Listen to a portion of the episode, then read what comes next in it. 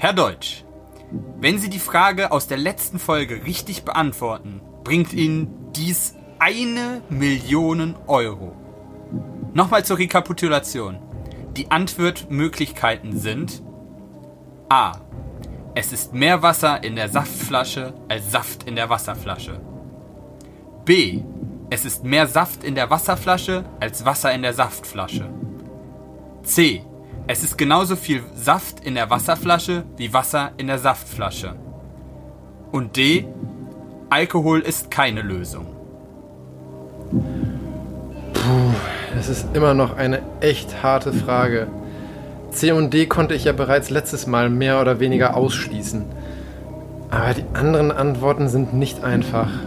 Hm. Ich glaube, ich nehme B. Sind Sie sich sicher, dass Sie B einloggen wollen? Hm, ja. Ja, ich logge B als richtige Antwort ein. Okay, loggen wir B also ein. Und nun haben Sie, liebe Zuhörer, noch einmal die Chance, selber nachzudenken und äh, nichts zu gewinnen. Denn welche Antwort die richtige ist, erfahren Sie nachher in unserer Folge.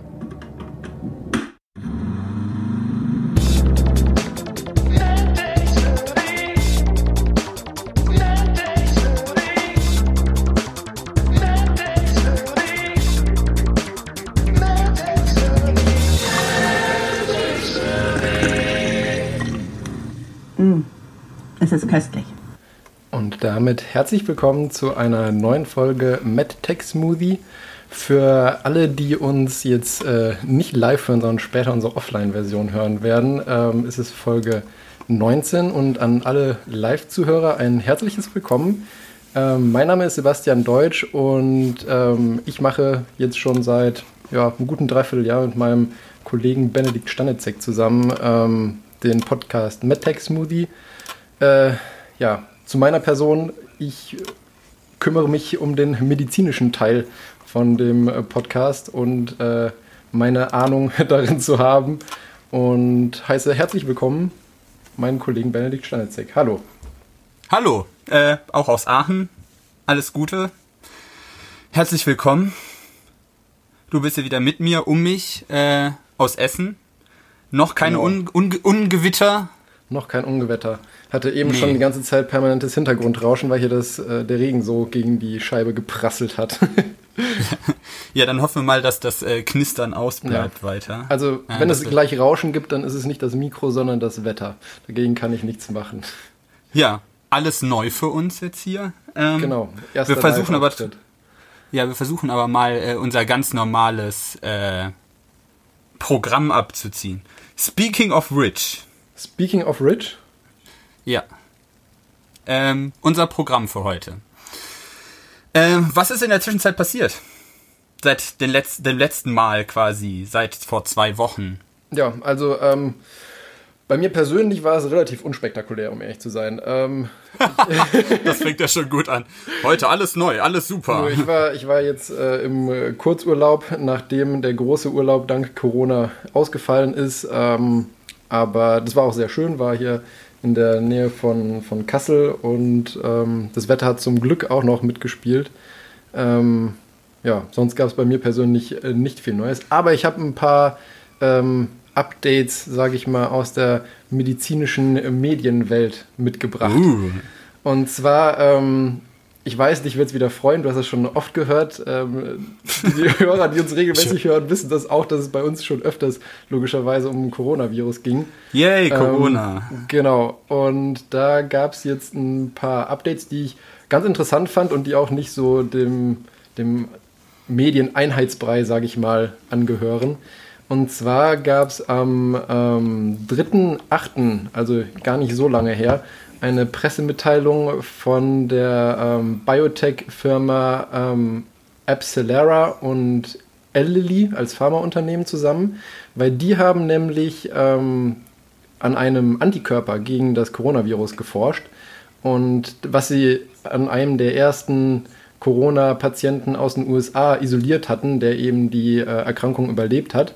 Und die haben damit verschiedene Tests gemacht und ähm, haben den eben isoliert und auch im Labor äh, nachgezüchtet, sage ich mal. und haben jetzt schon, sind sie schon in der Phase 3 Studie, wo sie eben die äh, breite Wirksamkeit an äh, bis zu 2400 Patienten ähm, testen wollen. Und oh, damit sind das mehr Phase, als Sputnik 5 hat. nee, und, ähm, in der Phase 1 und 2 Studie haben sie schon gesehen, dass es gut wirkt ähm, als Schutz, sage ich mal, vor dem Coronavirus. Und ähm, die haben das oder die forcieren das Ganze im Prinzip als Medikation für Patienten, die auch, sage ich mal, wenn es dann mal irgendwann einen Impfstoff gibt, äh, nicht dafür qualifizieren, weil sie so stark erkrankt sind, dass sie eben keine Impfung erhalten können, sondern die kriegen dann diesen direkt diesen Antikörper und ähm, der gibt denen dann einen Schutz vor einer potenziellen Infektion für ungefähr zwei bis drei Monate. Jetzt nicht super lange logischerweise, aber es wäre zum Beispiel sinnvoll, wenn du zum Beispiel siehst, was ist ich, ein ähm, Angestellter oder so in irgendeiner Pflegeeinrichtung wurde positiv getestet, dann kannst du eben den Bewohnern, die nicht geimpft werden können, äh, diesen Antikörper geben, um dann, sage ich mal, die Akutphase damit zu covern und eine Infektion zu verhindern. Und sie erforschen ja, mit zwei Wochen auch, wäre man da schon gut.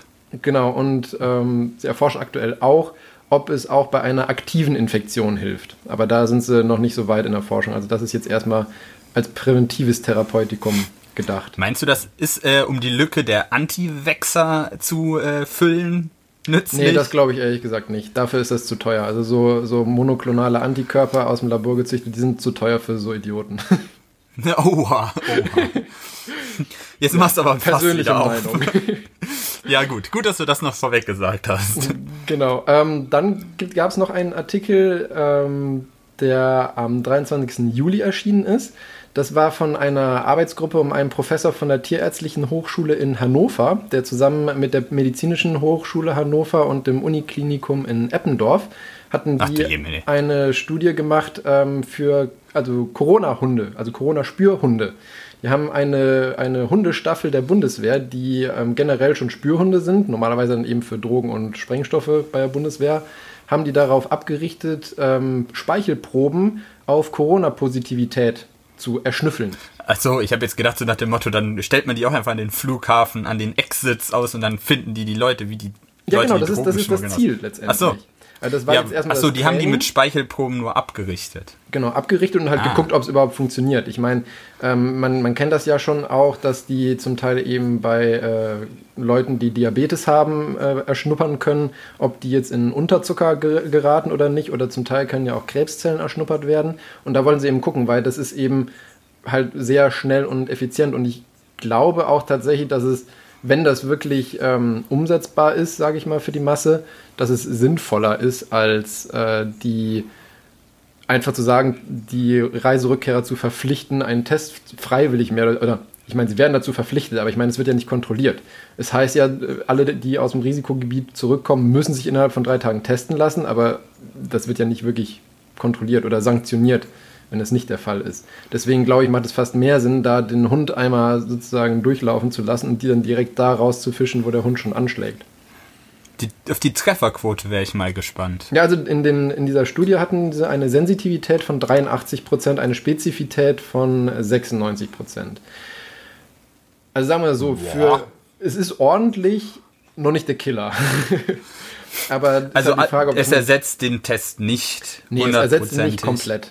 Aber ich denke, dass du mit dieser Sensitivität trotzdem noch mehr wahrscheinlich am Flughafen kriegen würdest, als dich darauf zu verlassen, dass sich alle testen lassen. Zumal es ja auch noch ist, dass du bei den Rückkehrern, auch wenn sie ein negatives Ergebnis haben, noch eine negative Zeitspanne als Testlücke haben, obwohl sie theoretisch den äh, Virus schon in sich tragen können. Das ist ja auch das Problem. Ne, damit hätte man natürlich das Netz ein bisschen engmaschiger geknüpft. Genau. Und ähm, als letzte News habe ich noch, dass eine Studie, weil da gab es immer schon den Krieg äh, bei den Chirurgen, bei den Viszeralchirurgen. Was, ja, ja, Krieg. genau, was ist besser, Operation oder Antibiotikum bei einer Appendizitis, also bei einer Blinddarmentzündung? Und da gab es jetzt vom, äh, vom Medical College von der Universität Ohio eine Studie mit 1068 Kindern im Alter von 7 bis 17 Jahren. Und da hatte man eben eine zweiarmige Studie, wo eine Gruppe eben primär eine intravenöse ähm, Antibiose für 24 Stunden bekommen haben, gefolgt von sechs Tagen weiter noch äh, Antibiotikatherapie, allerdings ähm, als Tablette. und eben einen, den zweiten Arm, wo primär innerhalb von zwölf Stunden operiert wurde. Und dabei hat sich herausgestellt, dass ähm, 67,1 Prozent der Kinder, die primär eine Antibiotikatherapie erhalten haben, ähm, geheilt wurden und auch innerhalb des nächsten Jahres, was sie als volle Abspanne ähm, noch genutzt hatten, auch nicht noch nachträglich operiert werden mussten. Und ähm, was auch noch gut ist, ist, dass die mit der Antibiotikatherapie eine mittlere Verweildauer im Krankenhaus von sechs Tagen hatten, wohingegen die operierten Kinder elf Tage hatten. Hm, also ist es das so, gute alte Antibiotikum. Das gute alte Antibiotikum, genau. Ähm, also ist es so, dass in dem Fall eigentlich sofern jetzt nicht schon direkt bei Erstdiagnose ein komplikativer äh, Verlauf abzusehen ist, sollte man eigentlich immer primär eine Antibiotikatherapie anstreben bei der Blinddarmentzündung. Naja, jetzt kommt wieder dann das wieder darauf an, was die rentablere Geschichte ist, wenn ich jetzt mal unken darf. Da hatten ja, wir ja auch schon mal ein Thema zu, zu dem, nach dem Motto gesunde Menschen oder fitte Menschen ich glaube tatsächlich, dass das gar nicht so schlimm ist, weil, also ich weiß es nicht mehr hundertprozentig, aber ich meine, also du hast ja bei diesem Abrechnungssystem hast ja immer so eine Zielzeit, die für so einen Case ein Patient liegen darf, liegen soll, wie auch immer man das nehmen mag. Und ich meine, für eine, ähm, für eine Blinddarmentzündung waren das so sechs, sieben Tage. Also da wärst du ziemlich im Sweet Spot tatsächlich auch mit der Antibiotikatherapie drin. Ah, okay. Ja gut, das würde das Ganze dann ja wahrscheinlich wieder ja. Ja, aber das ist ja dann schon mal, ich finde immer nicht invasive äh, Geschichten eigentlich doch ziemlich cool. Also. Genau. Weil ja. eine Operation gespart ist eine Operation gespart. Ja, stimmt. Was gab es denn bei dir Schönes? ja, äh, Schönes äh, zum Thema. Ähm, ja, ich, ich habe mich eben gar nicht richtig vorgestellt. Ne? Äh, mein Name ist Benedikt und äh, ich bin sitze hier in Aachen und äh, bin für den technischen Teil unseres äh, Kaltgetränks äh, zuständig. Äh, und in dem Sinne habe ich natürlich auch ein bisschen wieder rumgespielt jetzt in der Zwischenzeit. Ich habe mir ja zum Geburtstag ein, ein, selber ein Geschenk gemacht, nämlich einen 3D-Drucker. Mhm. Und den habe ich natürlich ein bisschen ausprobiert. Äh, habe fürs Institut äh, auch einige Dinge gedruckt, Sensorhalterung. Wir hatten nämlich einen sehr teuren Lasertriangulationssensor jetzt am Institut, um damit mal ein bisschen rumzuspielen, weil wir gesagt haben, vielleicht würden wir den kaufen. Vielleicht. Oh, oh. ja. Neues schönes äh, Und dafür habe ich ja, ja, 80.000 Euro das Stück. Ah, das, ist äh, Schnapper. Schnapper, ja. Er kam auch in sehr, sehr viel äh, Schutzeinrichtung mit einer Spedition äh, an. und äh, ja, dafür habe ich äh, Halterungen gedruckt, damit wir das jetzt im Rapid Prototype Verfahren mal bei uns an die Ultraschallanlage dran rödeln können, um mhm. mal zu gucken, ob was der für Vorteile hat, wie gut der funktioniert, weil der hat einen anderen Messbereich, andere Vorteile, aber das glaube ich geht jetzt zu sehr ins Detail. Das, äh, da habe ich ein bisschen rumgespielt, weil bei uns die 3D-Drucker äh, am Institut ständig irgendwie kaputt oder ausgelastet sind, habe ich das mal gemacht. Und ich habe mir ein Schlüsselbrett gedruckt weil ich immer sonst äh, so eine Schale habe, wo alle. Aha. Ja, ich habe so eine Schale normalerweise, da liegen alle mein, mein, äh, meine Schließkarte vom Institut und meine Schlüssel liegen da drin. Äh, und das ist immer ultra nervig. Und dann morgens in der, äh, im, dann rudelt man da drin rum, dann fällt die Hälfte runter, alles ganz grässlich. Und dann habe ich mir halt so ein, ein, ein GT3, ein Ferrari GT3 Auto genommen, den halt 3D gedruckt und da Haken drunter gemacht. Und das hängt jetzt an der Wand und jetzt. Weil ich da ein schönes 3D-Modell von hatte. Aha, okay. Sonst hätte, hätte ich natürlich den Porsche genommen. ja, ja, genau. Ich, ich, das wäre bei mir ja auch naheliegender, dass ja, ich den das Porsche stimmt. nehme. Aber äh, ja, ich musste mir das auch schon von Kollegen anhören, dass ich da fremd gegangen wäre. ähm, ja, aber das hat mir sehr viel Spaß gemacht. Ähm, und ich weiß nicht, hast du Sternschnuppen geguckt? Ich wollte. Am 12. Ich wollte, nach unserem ich letzten Thema. Fest, ich hatte es mir fest vorgenommen, ich habe es auch einigen Freunden erzählt. Ich müsste eigentlich auch mal danach fragen, ob es wirklich jemand geschaut hat. Ähm, bei mir war es tatsächlich so, dass es äh, zu wolkig war um 11 Ich wollte gerade sagen, Perseiden am Arsch. Ich habe nichts gesehen. Es waren nur Wolken, nicht einen ja. Stern, geschweige denn eine Sternschnuppe. Ja. Äh, ja. Gut, dass ich dafür nicht bis nach äh, bis in die Eifel rausgefahren bin zu der Sterne. Nee, ich hatte, also ich hatte mir hier in der Nähe, sage ich mal, um ehrlich zu sein, einfach irgendwie einen Acker gesucht, wo möglichst wenig äh, Licht, Licht, in der Nähe ist. Ja. Genau, und hätte dann mich einfach im, im Auto sozusagen den, den Sitz zurückgeschraubt und das Schiebedach aufgemacht, um ehrlich zu sein. Oder mich irgendwie ja. aufs Dach gelegt. Ähm, aber ne, ich habe dann hier aus dem Fenster geschaut und hm. ja. Naja, wir haben ja anscheinend dieses Jahr noch zweimal, glaube ich, äh, die Chance, äh, Sternschnuppenschauer äh, zu sehen. Äh, Aber die das hast du Termine aber letzte, letzte, letztes Mal Doch, doch. vorenthalten. Ich habe doch, das habe ich das letzte Mal habe ich das erzählt, Ja? welche Sternschnuppenströme noch kommen. Im November war das irgendwann. Da habe ich mir darüber Boah, das lustig zu gemacht, dass geil. ich mich im no richtig exakt, dass ich mir im November in die Eifel raussetze, um Sternschnuppen zu gucken und dann bis zum Hals eingeschneit werde wahrscheinlich. Naja, und als letztes habe ich noch äh, Who had Giant Explosion in Beirut for August im 2020 Bullshit Bingo. ja, Ja, es war ja mal gar nicht so lustig, aber da musste ich wieder auch denken, da wurde dann auch viel Schund zu erzählen, aber es war wieder sehr, sehr beängstigend, was da passiert ist. Äh, wenn wir jetzt davon ausgehen, dass das wirklich so stimmt und dass das das Ammoniumnitrat war, was dann da in die Luft geflogen ist, was ja durchaus plausibel ist, äh, kann man sich wahrscheinlich darüber streiten, warum 2000 Tonnen von dem Zeug in einer Stadt halt einfach gelagert werden. Ja. Obwohl man ja eigentlich ja grundsätzlich klar sein sollte, dass das Zeug nicht nur als Dünner, Dünger benutzt werden äh, kann, sondern auch gewaltig Bumm machen kann, wie Ja. man da sieht. Besonders ich hatte auch Aber- mal eine ganz interessante äh, Grafik gesehen. Da hatte jemand den, also sozusagen von, von Beirut äh, von der Karte den äh, Destruktionsradius, sage ich mal, genommen und den dann auf verschiedene Städte international gelegt, um sozusagen das Ausmaß zu, äh, zu veranschaulichen. Und da hatte er es Ja. unter anderem über Manhattan gelegt gehabt. Und also Manhattan, da wäre nicht mehr viel da gewesen. Ich meine, gut, man muss natürlich immer streiten, aufgrund der vielen Hochhäuser und der anderen Gebäudestruktur wird natürlich das auch unterschiedlich deflektiert, äh, diese, die Druckwellen und so weiter, aber das hätte schon ordentlich da was platt gemacht. Also ich glaube, die, die Statue of Liberty hätte eventuell eine abgeknickte Fackel gehabt. Eieiei. Ja, dann sieht man mal, was das halt für eine Scale hatte. Aber jetzt hat, mittlerweile kann man ja schon quasi noch dass die größeren Implikationen so eines Vorfalls sehen. Äh, das war ja anscheinend vorher auch schon politisch ein bisschen schwierig im Libanon, aber dass das jetzt halt geschlossen dazu führt, dass die Regierung zurücktritt und dass da halt jetzt richtig politisch der Bär steppt, ist auch krass zu Ja. sehen. Äh, aber das würde ich, also, weil das war halt kein technisches Versagen, das war pures menschliches Versagen. Weil wie das sein kann, dass das Zeug über Jahre da lagert und es ist quasi nur mit quasi Zufall ist, wann es dann hochgeht. Ja. Also das, also das, das, das entzieht sich mir. Und das ist auch ein bisschen, sagen wir mal, äh, wenn man das mit so überlegt, das, also es kann ja rein theoretisch überall passieren, wenn da quasi Leute sich nicht an die Regeln halten, wenn man mal Tja. ehrlich ist. Was Was ist jetzt halt da machen? passiert. Ja. Ja. Gut, wären wir damit auch durch. Das Genau. war das, was jetzt passiert ist. Was haben wir denn an richtigen Themen heute? So, an richtig harter Wissenschaft.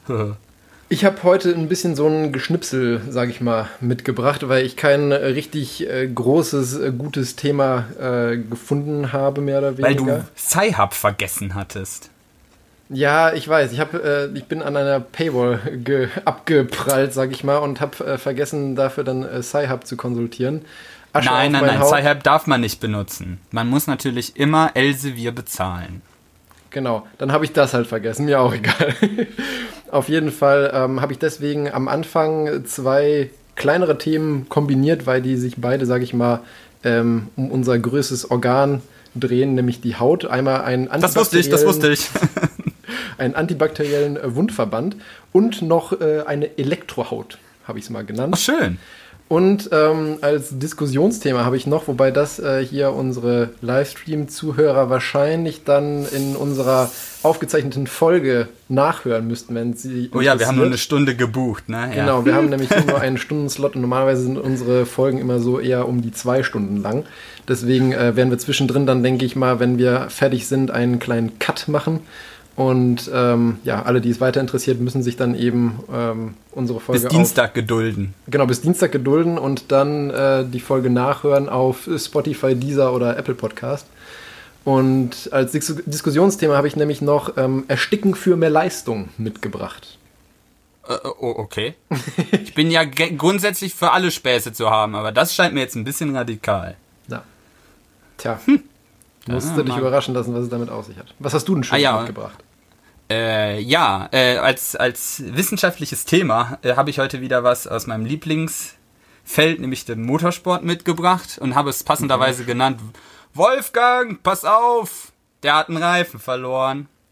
Äh, und als Diskussionsthema habe ich natürlich mitgebracht die äh, Antwort auf die Quizfrage vom letzten Mal. Jo, da habe ich hier eine gespannt. kleine eine Prüfungsfrage äh, mal gestellt äh, und gehofft, dass, mir, dass sie jemand beantworten kann. Es gab sogar Lösungsmöglichkeiten. Es ist ja eigentlich sehr selten an Unis. Äh, und das werden wir uns mal angucken, äh, ob du das richtig beantworten kann, konntest oder nicht. Da bin ich auch sehr gespannt. Ähm, ähm, ja. Und dann habe ich noch äh, Statistiken aus dem Horrorkabinett habe ich wieder mitgebracht, mal wieder. Äh, und zwar Zapf oder Ladesäule. Äh, ich habe eine Statistik gefunden, die zeigt, wie viele Leute in den USA tatsächlich glauben, dass man Sprit in ein E-Auto kippen müsste, um Ach damit irgendwo ich, hinfahren zu diese können. Statistik möchte ich gar nicht wissen, das lässt mich wieder am Verstand der Menschheit zweifeln. Ja, korrekt. Deshalb sind das ja auch Statistiken aus dem Horrorkabinett. Ähm, und du hast diesmal wieder den Rauskehrer dabei, ne? Genau, ich habe auch wieder den Rauskerl. Das ist halt, halt wieder ein besserer schlechter Witz. ein, ein besserer, oh Gott, dieser Ausdruck, ein besserer, schlechter Witz. Ja, das Ja, gut. okay. Gut, ähm, dann fange ich direkt, glaube ich, einfach mal an mit äh, meinem Thema, mit dem antibakteriellen Wundverband und der Elektrohaut. Und zwar äh, bei dem antibakteriellen Wundverband, ich meine, das ist jetzt erstmal nicht so super spektakulär, weil man, also jemand, der sich damit schon mal befasst hat oder sich da ein bisschen auskennt, weiß, es gibt ja schon Wundverbände oder Wundauflagen, die prinzipiell so etwas antibakteriell sind, so mit Silberionen und so ein Gedöns. Die haben ja alle so eine leicht äh, bakterizide Wirkung, aber man muss dazu sagen, ähm, die sind okay, aber jetzt auch nicht der Killer und sind vor allem auch schande teuer, muss man dazu sagen. Ähm, und jetzt hat eben eine, eine Forschergruppe eine, eine neue, ähm, ja, eine neue Wundauflage, sage ich mal, entwickelt. Und zwar, das fand ich auch sehr schön, den Namen von, von dem Institut, sage ich mal. Und zwar aus der Eidgenössischen Materialprüfungs- und Forschungsanstalt in St. Gallen. Also ich hätte jetzt gleich schon gesagt, die Kollegen von der ETH wieder. Nicht die Kollegen, die Eidgenossen, es tut mir leid. Die Eidgenossen, genau. Ja, ja. Ähm, Ach, kurz. EMPA, EMPA abgekürzt, das Institut. Emper, natürlich. Genau, weil die haben nämlich ein, ähm, eine Membran aus Zellulose entwickelt, wo die super feine Zellulosefasern ähm, pflanzliche genommen haben, die natürlich vorher entsprechend äh, sterilisiert und aufgearbeitet wurden, dass man die in der Medizin verwenden kann. Sie Ähm, haben also Spezialpapier gemacht. Kann man im Prinzip so sagen. Also die, die Fasern hatten einen Durchmesser von unter einem Mikrometer. Und die haben das Ganze dann irgendwie 3D gewoben und sonst irgendwas. Also es sind super hauchdünne Auflagen auf jeden Fall geworden. Irgendwie sagt mir jetzt, das ha- hast du nicht in Erfahrung bringen können, wie sie das genau gemacht haben. Ja, das stand nicht da. Ich denke mal, da machen Ja, das ist wahrscheinlich der bisschen- Trick. genau, ja, das, war wahrscheinlich der Trick. Trick an der Geschichte. Ja, also es stand, es stand nur da, dass die ähm, aufwendig ein 3D-Gewebe daraus gewoben haben, was dann noch mit äh, Polyurethanfasern verstärkt wurde, damit es mehr Haltbarkeit und Flexibilität mit sich bringt. Aha. Ähm, und äh, gut, jetzt ist es erstmal einfach nur, sage ich mal, wie du schon gesagt Ja, hast, ein sehr Ein Gelege quasi. Das genau, ein sehr aufwendiges äh, Blatt Papier. Und um das aber noch ein bisschen funktional zu machen, um, um dem Ganzen auch die antibakterielle Wirkung zu geben, haben sie ähm, da eine, ein spezielles Peptid entwickelt. Also ein spezielles äh, ein Mhm. Fettiges kurzkettiges- Nee, das ist Lipid. Fettig ist Ah ja, okay. Peptid ist Protein. Es tut mir leid. Okay, Ja. okay. ein. Also ein, ein sehr kurzkettiges äh, Protein entwickelt, was einmal eben die Fähigkeit besitzt, einfach an diese Zellulosefasern zu binden, um das zu immobilisieren, dass es wirklich auch fest an dieser Membran festhält und gleichzeitig aufgrund äh, der Struktur in den äh, Metabolismus von Bakterien eingreift, vornehmlich von Staphylokokken, weil das nämlich so die, äh, sag ich mal, ähm, Keimfamilie ist, die bevorzugt bei oberflächlichen Wunden vorkommt, wenn die sich infizieren ähm, und auch generell auf unserer normalen Hautflora sind. Und ähm, da greift es eben, wie gesagt, in diesen Metabolismus ein und verlangsamt die Vermehrung und killt sie dann letztendlich auch. Und die haben in, ähm, in Menschenzellkulturen, die dann eben mit Bakterien infiziert wurden, festgestellt, dass diese Zellulosemembran in der Lage ist, von diesen Staphylokokken 99,9% der Keime abzutöten. oh, das ist ja Also wie aus einer Sakrotan-Werbung. Genau. Ja. Ja. Und äh, deswegen ist es sehr vielversprechend, zumal du auch dadurch, dass es so ein dünnes Gewebe ist, kannst du das sehr gut halt an jegliche Formen anmodellieren und Ja. dann einfach unter einem Okklusionsverband, also sprich einfach eine Folie dann noch da drüber kleben, was dann auch noch den Vorteil hat, dass du eben ein feuchtes Milieu hast, wo dann generell die Haut gut drunter heilt. Ach, tatsächlich. ich dachte immer, ach, so, oh. Ja, ich hätte du- immer also trocken und Wund- sauber halten. Nee, Wundheilung ist am besten in einem feuchten Milieu. Also du hast, du willst natürlich jetzt nicht, dass es komplett saftet, sage ich mal. Also wenn du wirklich ähm, da viel Gewebsflüssigkeit hast, die da rauskommt aus der Wunde, dann brauchst du irgendwas Saugendes, das die Flüssigkeit aufnimmt. Aber sobald du, sage ich mal, eine, eine nur noch leicht feuchte Oberfläche hast, kann man da guten Okklusionsverband, also einfach eine Folie drüber machen, die das Ganze dann zum Abheilen bringt. Wo kriege ich das her? Als jemanden, der alle fünf Minuten auf der Nase liegt und sich immer überall irgendwas aufschrabbelt. Das kriegst du, indem du da bei der Emper einbrichst, weil das gibt es nämlich noch nicht. Verdammt! Nee, sie sind nämlich jetzt auch dabei, noch ähm, dran zu arbeiten, mithilfe von eben diesem äh, Peptidanker sozusagen verschiedene Bindungsstellen zu konfigurieren, womit du dann auch andere Wirkstoffe noch an diese Membran eben haften kannst, um das, Oh, das ist ja multifunktionaler zu gestalten. Da sind sie jetzt aktuell. Dann könntest du dann quasi Forschen. gleich äh, Medikamente noch mit einbringen. Oder? Zum Beispiel. Also ich meine, gut, also Sie haben ja auch geschrieben, zum Beispiel könnte man jetzt, sage ich mal, Antibiotika auch noch da reingeben, was eher aber ja eigentlich nicht so dringend erforderlich ist, weil die ja primär schon mit ihrer Wirkung Bakterien töten. Man könnte höchstens sagen, man bringt noch irgendwelche Antibiotika da rein, die eben nicht generell von der Grundfunktion dieses Peptids äh, getötet werden. Oh, Schmerzmittel. Oder Schmerzmittel zum Beispiel, genau. Also halt alles, was du irgendwie an diesen Anker dran geheftet bekommst, was dann nicht wegfliegt. Wenn es nicht wegfliegt.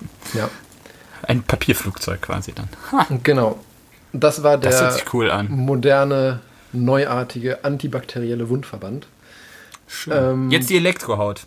Und Das achso, was ich noch, was auch noch, ähm, so. ja, Zu noch, viel- noch zu kurz als Ergänzung Sachen ne, zu der, zum antibakteriellen Wundverband. Sie haben gleichzeitig auch noch als sozusagen Nebeneffekt entdeckt, dass aufgrund von diesem Zellulosegerüst, was sie da draufgelegt haben, die ähm, Zellen, die für den Verschluss der Wunde zuständig sind, 2,2-fach besser sich vermehren und verteilen über die Wundregion. Also sprich, du hast Mhm. auch generell nur dadurch, nur durch diese Zelluloseauflage eine schnellere Wundheilung. Äh, ja, wissen Sie warum oder ist das jetzt, haben Sie das einfach mal festgestellt, noch also als positiven Nebeneffekt? Das haben sie bisher nur als positiven Nebeneffekt festgestellt. Ich mag Medizin. Ihr macht immer irgendwas und dann mal gucken, was passiert. nee, das stimmt Das ja toll. nicht. Du hattest ja schon Doch, einen ja. primären Endpunkt. Das war halt Ja. einfach nur noch eine Nebenbeobachtung. Ja, eben, das, das kam, also bei, bei uns passiert das relativ äh, selten, dass wir irgendwas äh, machen wollen, dann machen wir das und dann finden wir noch was nebenbei, so. Oh. Ja, aber bei euch kann man die meisten Sachen auch relativ gut vorhersagen oder berechnen, ja. Das kannst du beim menschlichen Körper halt schwieriger. Ich lasse das jetzt einfach mal so stehen. Wir haben immer 100% den Plan, was wir tun. Lüge. Das hast du jetzt gesagt. ja.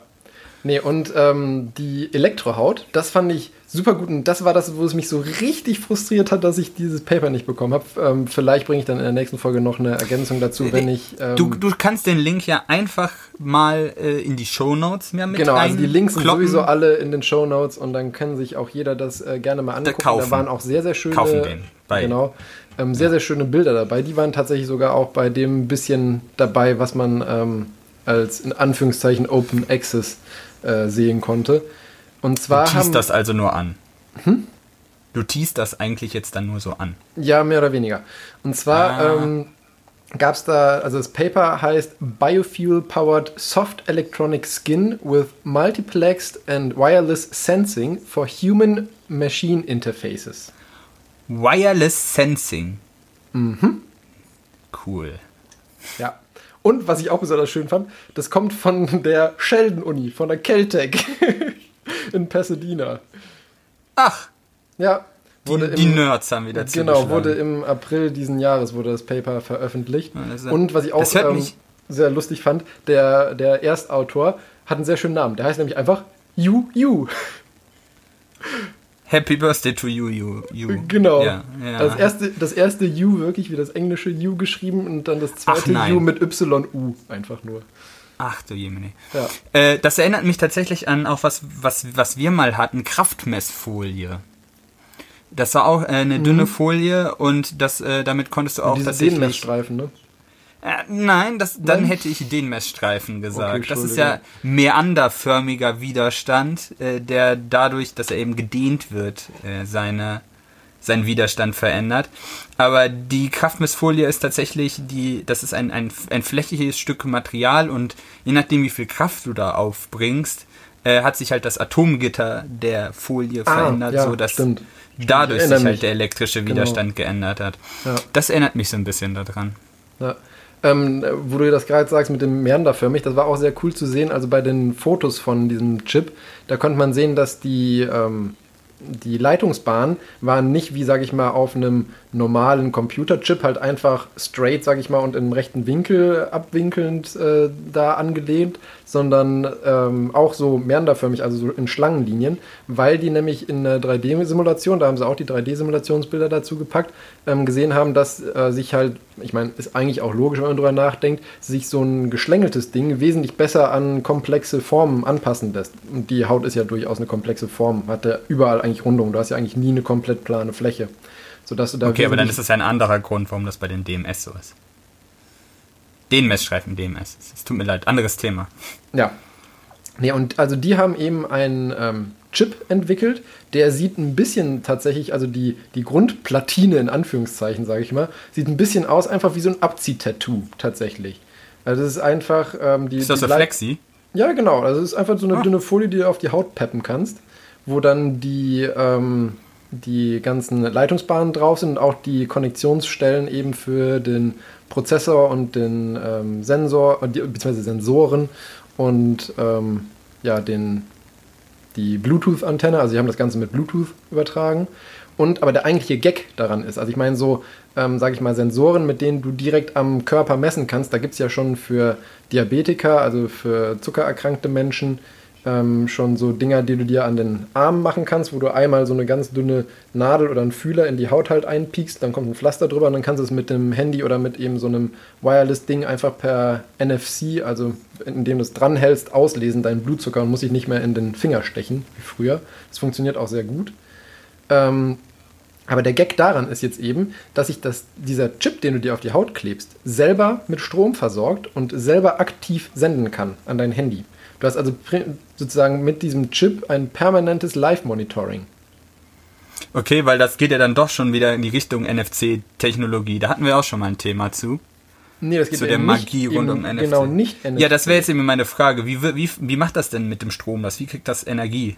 Und zwar haben die ähm, da eine, also du musst es korrigieren, wenn es falsch ist. Sie haben es Brennstoffzelle genannt. ja, das ist ja Bitte der technische was? Teil. Eine kleine Brennstoffzelle, was für mich eher falsch ist. Ich hätte eher gesagt halt irgendwie ein, ähm, eine Elektrolytzelle aufgebaut. Auf jeden Nee, Fall, yeah. auf jeden Fall haben sie eben äh, Kathode und Anode, die du auch direkt mit Hautkontakt drauf peppst. Und das ist einmal eine, ähm, ist ein, ein Geflecht aus äh, Kohlenstoff-Nanoröhrchen, die letztendlich den Schweiß, von der, der von der Haut abgesondert wird, aufsaugen und dann über einen natürlich auch äh, im Nanobereich liegenden Platin-Kobalt-Katalysator mit einem Enzym dann verstoffwechselt sozusagen. Und zwar wird dann aus dem Schweiß das ausgeschiedene Laktat umgewandelt durch das Enzym in diesem Platin-Kobalt-Katalysator zu Pyruvat und Wasser. Und diese Redoxreaktion, die da stattfindet, führt dazu, dass du mit, dieser, mit diesen speziell modellierten Elektroden, die du dir da auf die Haut peppen kannst, ähm, eine, eine Leistung von 3,5 Milliwatt pro Quadratzentimeter hinbekommst. Öh. Das, ist, das hört sich schlüssig an. Und dann würde ich auch den Begriff Brennstoffzelle unterscheiden. Ich war erst skeptisch, dass es eher wie so ein Okay. Akku funktioniert. Aber das, das Ja, und Wow. wir haben es tatsächlich geschafft damit. Also die, ähm, wie gesagt, man, ich kann allen nur empfehlen, sich das mal anzugucken äh, mit dem Link aus unseren äh, Show Notes.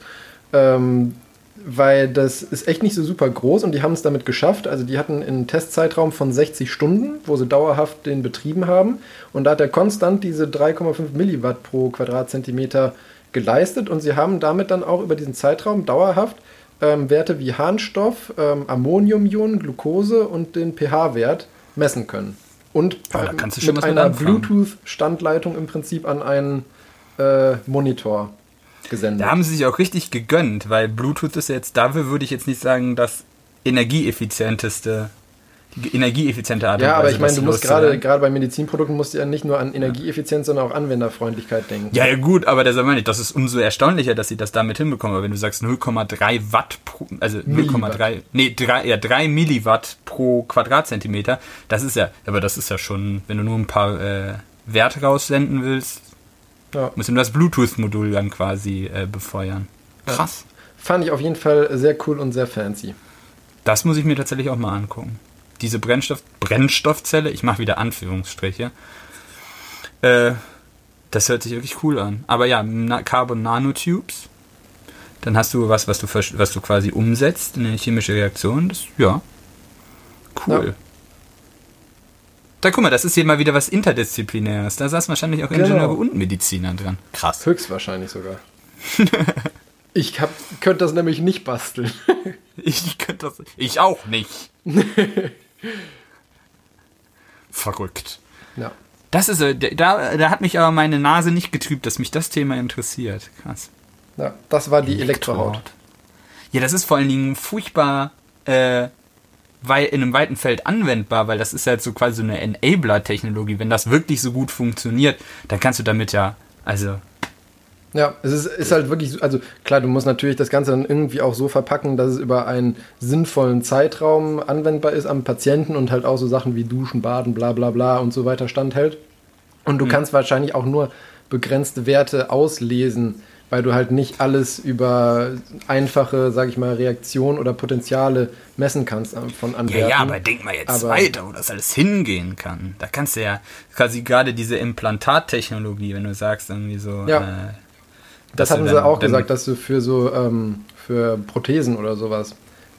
Ich habe jetzt weniger medizinisch als wieder technisch gedacht, weißt du, diese, wie man schon sagt, man hat quasi sein Telefon quasi in der Hand oder sowas. Ach Dann so, kann, oh jetzt Gott. mittlerweile brauchst, Ja, du, brauchst du keinen Akku mehr implantieren. Das stimmt. Ich denke weiter schon. Ja, du denkst weiter. Du denkst Nein. ans große Geld. Was hast du jetzt wieder gesagt? Es ist, aber es hört sich ziemlich interessant an. Das, das muss ich mir mal angucken, ob das wirklich oder wer weiß. Mal gucken. Ist das, wenn das jetzt auch wieder flammneu ist, dann wird da wahrscheinlich ja entweder auch in der nächsten Zeit noch was drüber gepostet werden. Ja. Äh, War, war ein Science auf jeden Fall. Ein Biotech Science Artikel. in Science Science oder in also Bio, ja, also Biotech Science, müsste Ja, also ich meine, Science. Science, ja, Science hat aber ja diese Untersparten immer. Ja, ja, ja, aber da Die kann man ja also auch gut, also vom Impact-Faktor und so weiter, meine ich. Ja. Gut. Mach mal weiter mit deinem Thema. Ja, okay, äh, ich übernehme. Äh, mein Thema, äh, Wolfgang, pass auf. Nee, Moment, das muss ich nochmal machen. Wolfgang, pass auf. Der hat einen Reifen verloren. Ähm, und zwar, ich habe letzte Woche, letzte Woche Formel 1 geguckt. Äh, der Grand Prix 70 Jahre Formel 1 äh, in Silverstone. Äh, und da ist es vorgekommen, dass der Herr Magnussen mit seinem Haas in ein Kiesbett abgeflogen ist äh, in einer Wand eingeschlagen ist und äh, sich sein Auto ruiniert hat und ein Rad sich von dem Fahrzeug gelöst hat. Aber das sieht man eigentlich gar nicht mehr so häufig in der Formel 1 für Leute, die das häufiger gucken, äh, dass sich Räder von Formel 1 Autos lösen. Ähm, weil man da tatsächlich nach äh, vergangenen Unfällen ein bisschen reglementtechnisch eingegriffen hat. Äh, da hat man nämlich sogenannte Fangseile äh, eingeführt, die quasi von der Radnabe äh, durch die Querlenker bis ans Chassis gehen, so dass quasi, wenn die Achse bricht, äh, die Räder sich nicht vom Chassis lösen und wie so Geschosse wild durch die Gegend äh, fliegen. Äh, das hatte natürlich, das hatte auch ein, zwei äh, gute Gründe, warum man das gemacht hat.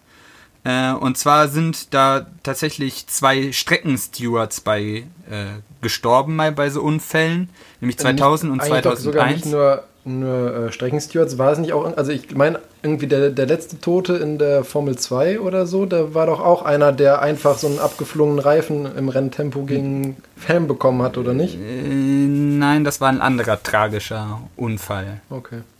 Auf jeden Fall macht Sinn. Ja, ähm, also 2000 in Italien und 2001 in, äh, in Australien äh, sind die halt von herumfliegenden Reifen, Rädern, Rädern, wir müssen Rädern sagen, also vielleicht zur Begriffserklärung. Ein Rad besteht aus dem Reifen und der Felge und noch anderen Gebamsel, was da vielleicht dranhängt. Äh, und davon getroffen worden und davon tödlich verletzt worden. Und danach hat, ist man dann in mehreren Stufen dazu übergegangen, halt so Fangseile einzuführen. Vielleicht, äh, es gibt auch Leute noch, die diesen äh, Sebastian Boemi äh, Fall noch haben, wo der Mann auf die Bremse drückt und die Räder einfach sich quasi glatt vom Chassis trennen und weiterrollen mhm. und er quasi nur auf dem Chassis weiterrutscht. Ja. Ähm, und damit sowas halt nicht mehr passiert, sondern dass die ganzen Trümmerteile quasi mit dem, Haupt, mit dem Hauptmassenteil des Fahrzeugs bleiben, hat man halt diese Fangseile gebaut. So, und dafür muss man sich mal die gesamte äh, Radassembly angucken. Also hat, man hat in der Mitte halt das Chassis, dann hat man die Querlenker, die die Radnabe halt mit dem Chassis verbinden und dann halt das Rad, also Felge und Reifen, die halt mit einer Radmutter an der Radnabe festgemacht sind. Und dann hat man natürlich noch Bremsscheibe, Brems, äh, Bremsbacke, das ist ja auch noch alles mit da drin. Äh, und das ist schon ja einiges an Gewicht, was da zusammenkommt. Ähm, und warum das so gefährlich ist, dann kann, müssen wir ein bisschen in die, in die, in die Physik kramen äh, und uns den, sogenannten Impuls angucken. Ich hoffe, ich langweile damit nicht zu sehr. Ähm, der Impuls P äh, ist die Masse mal seine Geschwindigkeit. Das ist jetzt erstmal nicht so schön. In der Umgangssprache sagt man dazu auch Wucht oder Schwung. Das werde ich jetzt vielleicht auch besser. Also ich würde jetzt immer Impuls sagen, aber das kann man auch mal lassen.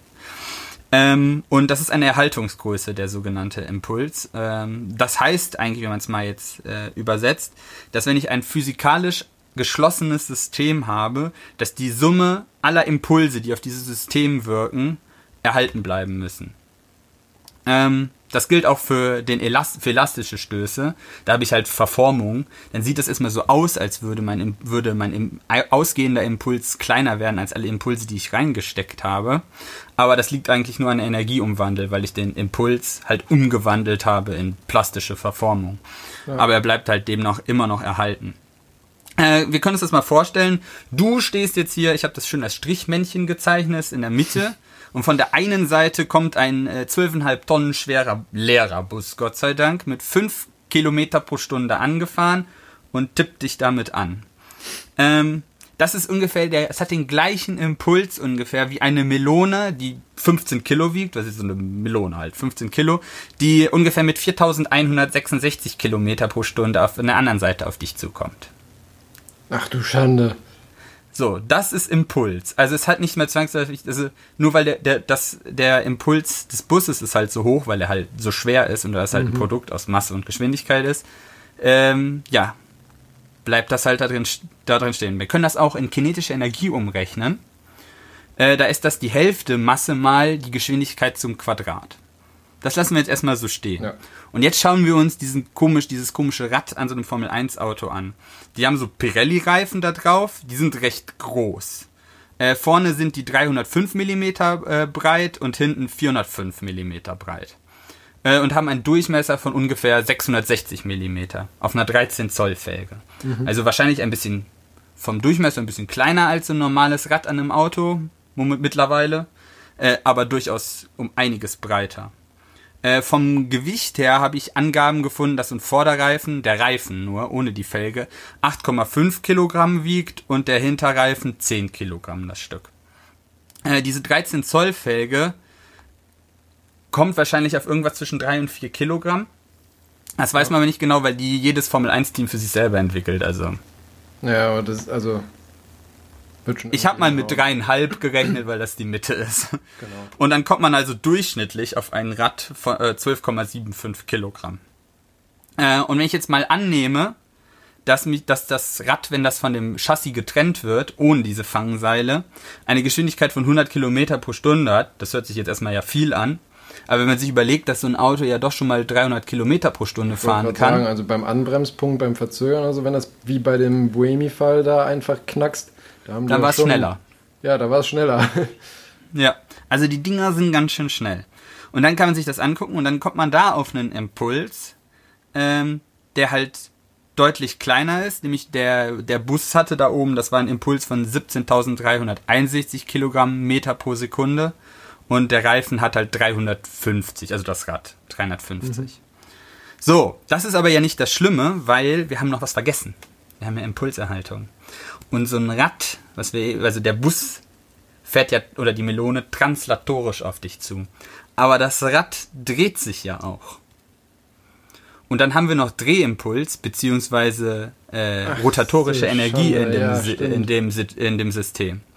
Und der Drehimpuls ist nochmal zusätzlich das äh, Trägheitsmoment um die Drehachse logischerweise äh, mal deren Winkelgeschwindigkeit. Das können wir auch relativ easy bestimmen, weil wir wissen, wie der Durchmesser ist. Ja, ich langweile jetzt nicht mit Zahlen, aber wir haben dann nochmal quasi, dass da ungefähr 10% nochmal draufkommen Okay.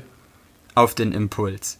Und vor allen Dingen die rotatorische Energie, weil die kommt ja auch nochmal davor. Das heißt, ich kann bei einem rotierenden äh, Körper sagen, dass das 1,5 mal so viel ist, wie dann nur mit translatorischer gleicher Geschwindigkeit sich bewegender Körper ist.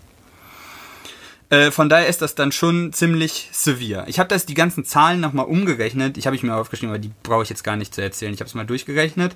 Und dann ist, wenn dieser, äh, dieser Reifen auf dich zugerollt kommt, quasi mit 100 Kilometern pro Stunde, ist das ungefähr genauso schlimm, als würde dich eine Dose Bier mit äh, 2500 Kilometer pro Stunde treffen. Jetzt Also kann man sich zweifacher Schallgeschwindigkeit. Jetzt kann man sich äh, kann man sich vorstellen, warum die äh, Streckenposten das nicht überlebt haben. Ja. Äh, dass sie, das sieht auch mal reichlich unspektakulär aus, weil der rollt halt dann einfach so und sobald er dann halt eben. Menschen trifft, dann, Dann siehst du erst, den, wie viel. Dann siehst du den Impuls. ja, genau. dann sieht man den Impuls. Das war ja Richtig. auch, ähm, das auch, ich weiß gar nicht, war letzte oder vorletzte Rennen am Nürburgring war das, glaube ich, sogar von der Formel 1. Da ist doch dem, ich glaube, dem Raikön war das, nach dem Boxenstopp beim Losfahren, da war der nicht richtig festgezogen. Und da ist ja, also bei Boxen Ausfahrtgeschwindigkeit, ich meine, ich weiß, was ist äh, Pit Speed bei Formel 1? 70, 60? 80 oder 60. Ja, auf jeden Fall. Und der hatte noch nicht Maximalspeed erreicht. Ich meine, das war ja, wie gesagt, beim Losfahren. Ist dem der Reifen abgeflogen und hat einen Kameramann umgehauen. Das war auch ein ordentlicher Impuls, den man da sehen konnte. Ich meine, der hat überlebt, hatte aber auch irgendwie, ich glaube, ein gebrochen- gebrochenes Bein, eine gebrochene Schulter oder so. Ähm, also selbst bei so niedrigen Geschwindigkeiten haben die schon ordentlich Wumms. Wumms. Wucht. Oder was habe ich noch gesagt? Nein. Wumms. Wumms. Okay, dann Ich ist das wie Olaf, Wumms. der Olaf Scholz der Impulse quasi. Genau. Andere, zurück zum Thema. Dann hat man sich 1998 halt äh, dann überlegt, da so eine Pflicht zu machen für diese Fangseile. Jetzt wird der geneigte Hörer äh, erfahren, dass die zwei Toten nach 1998 waren. Und das liegt daran, dass man äh, 1998 nur ein Fangseil pro Radassembly vorgeschrieben hat. Äh, da kann man sich aber vorstellen, dass das schon mal auch in die Hose gehen kann. Äh, nämlich, da kann ja auch irgendwas mal passieren, dass dieses Fangseil auch abreißt, kaputt geht oder was auch immer und dass das halt nicht mehr äh, da dann halt da dran bleibt. Und dann hat man 2011 das Ganze auf ähm, zwei pro Rad Assembly erhöht und 2018 sogar auf drei pro Rad Assembly. Und wenn du halt so einen Querlenker dir abguckst, das ist immer quasi ja so ein A, dann hast du ja quasi nur zwei Wege, durch die diese drei Fangseile geben können. Ja. Es ist sogar vorgeschrieben, dass du nur maximal zwei von den drei Fangseilen durch einen Querlenker führen darfst und die Angriffspunkte, wo du die anschraubst, jeweils auf der Wheel Assembly Seite und auf der Chassis Seite, müssen mindestens 100 Millimeter auseinander sein und jeweils einzeln angebunden. Also das ist Ja. so Formel 1 Regularien nur für so ein Feature. Das Ja. musst du alles dann da rein konstruieren.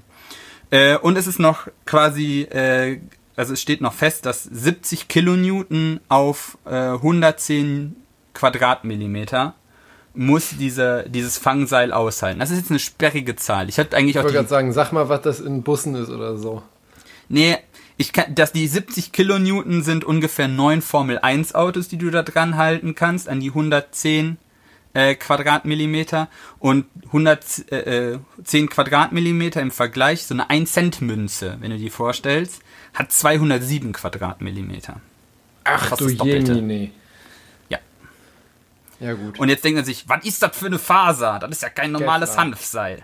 Nee, Cylon, das ist noch viel cooler. Das wird aber auch in schusssicheren Westen äh, benutzt. Ist aber auch nicht neu für die Formel 1, weil das benutzen die halt neben Kevlar auch noch mit in ihren Chassis, um Gewicht zu sparen, mhm. weil das besser ist. Ähm, das ist halt auch eine, also hoch Zug, reißfeste, zugfeste Kunstfaser. Die hat noch die äh, Vorteile, dass sie sehr temperaturstabil ist. Also mhm. auch wenn es brennt, verli verliert die nicht ihre Festigkeit. Äh, sie ist nicht dehnbar, also die, die, äh, auf kein, es ist auf keinen Fall elastisch, also dass du da so ein Gummiseil hättest oder sowas. Brennt selber nicht. Äh, und du kannst halt raus quasi, also sie ist schusssicher. Weil sie so nicht reißt. Das ist die einzigen Nachteil, den sie hat. Äh, Torsion mag sie nicht. Also wenn du die so aufzwirbelst und immer weiter mhm. drehst, dann reißt die sehr, sehr, äh, sehr schnell. Was heißt sehr schnell in, bei, bei den extremen ich Werten? Ich wollte gerade sagen, sehr schnell bedeutet wahrscheinlich, dass es unser einer auch nicht hinkriegen würde. Also, aber jetzt können wir halt äh, uns vorstellen, warum der Magnussen trotz dieser ganzen Richtlinien sein Rad verloren hat. Und nicht nur mhm. der Reifen, weil, also man hat ja im gleichen Rennen nochmal einen Unfall gesehen und da lag nochmal ein Reifen, diesmal nur alleine äh, weil da ist dem Herrn Quert der Reifen von der Felge gerutscht. Dagegen kannst du halt nichts unternehmen. Nee, weil, wenn der, weil das halt nicht mehr mit der Wheel Assembly dann am Auto fixiert ist. Und bei dem Herrn Magnussen war das wahrscheinlich dann so, dass als in dem Moment, weil der ziemlich spitz in die Barriere rein ist und dann sich so abgerollt hat an der Barriere, dass sich wahrscheinlich das Rad irgendwie in der Barriere verhakt hat und dann quasi so rausgerissen worden ist mit allen Angriffspunkten und vielleicht noch ein bisschen die Fasern tordiert hat, so dass äh, das halt ja, das quasi sozusagen primär eigentlich nicht das Fangseil äh, nachgegeben hat, sondern die Angriffspunkte. Ja, oder das Fangseil halt durch Torsion. Aber demnach muss man sagen, war es dann halt auch nicht mehr so gefährlich, weil wenn du halt diese Rotationsbewegung hast, dann hast du halt auch keine translatorische Richtung mehr, in, denen, in der ja, das Rad das halt irgendwelche Wehen angreifen kann. Ähm, aber ja, das ist wieder, finde ich, ein schönes Stück Technik, das man sehr kompliziert da umgesetzt hat, um das Ganze sicherer zu machen. Und das erklärt auch, warum wenn man immer sagt, früher war alles besser, da waren viel mehr Privatteams, da war alles viel billiger. Ja, da war alles viel billiger, aber auch viel unsicherer, weil sowas kostet Geld. Da muss man sehr viel Klar, Hirnschmalz absolut. und teure Leute dran setzen, um sowas zu entwickeln, dass das auch wirklich dann tut. Äh, vielleicht eine, also und damit hast du ja nur das Reglement erfüllt und die Sicherheitsvorschriften. Ja. Damit hast du das Auto noch nicht schnell gemacht, weil das müssen alle nee. haben.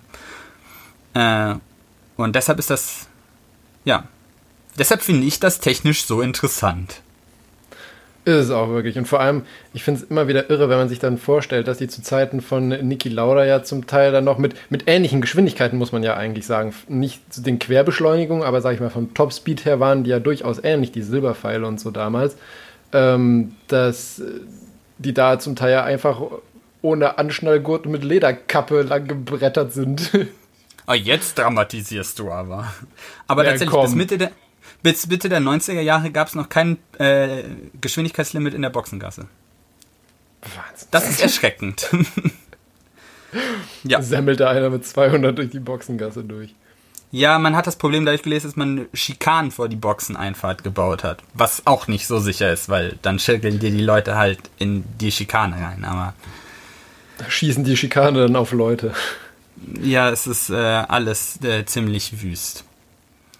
Aber ja, wir Scheint sind im in einem ständigen Pro äh, Progress äh, und man kann nicht deshalb sagen, dass es jetzt im, also dass das absolut idiotensicher ist. Das hat man ja leider an dem Unfall letztes Jahr vom Antoine Hubert gesehen, dass es immer noch eine arschgefährliche Sache ist, die da abläuft, egal wie viel man da tut.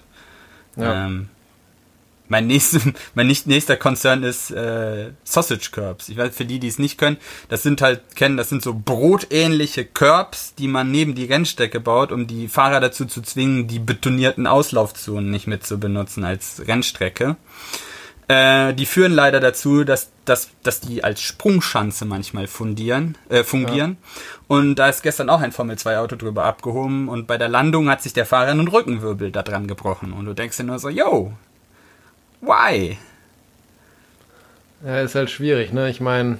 Kiesbetten sind auch nicht die Lösung auf alles, weil die sind, haben auch ihre gefährlichen Dinge, weil da können sich Autos eingraben, vor allem wenn die seitwärts da reinrutschen. Vor allem. Äh, graben die sich mit einer Seite ein, überschlagen sich und das ist auch ja. nicht die Ultima Ratio. Ähm, aber warum muss, es muss leider immer erst was richtig Schlimmes passieren, äh, bis man dann äh, tatsächlich daran was ändert. Ja, das stimmt. Aber ich meine, also man sieht ja auch mit den, mit den Halos, die ja auch erst vor, wann, zwei Jahren oder so dazu gekommen sind. Ähm, 16, Das- 17. Ja. Ja, 18, ne, ich mein 2018 war das 2018. erste Halo, ja.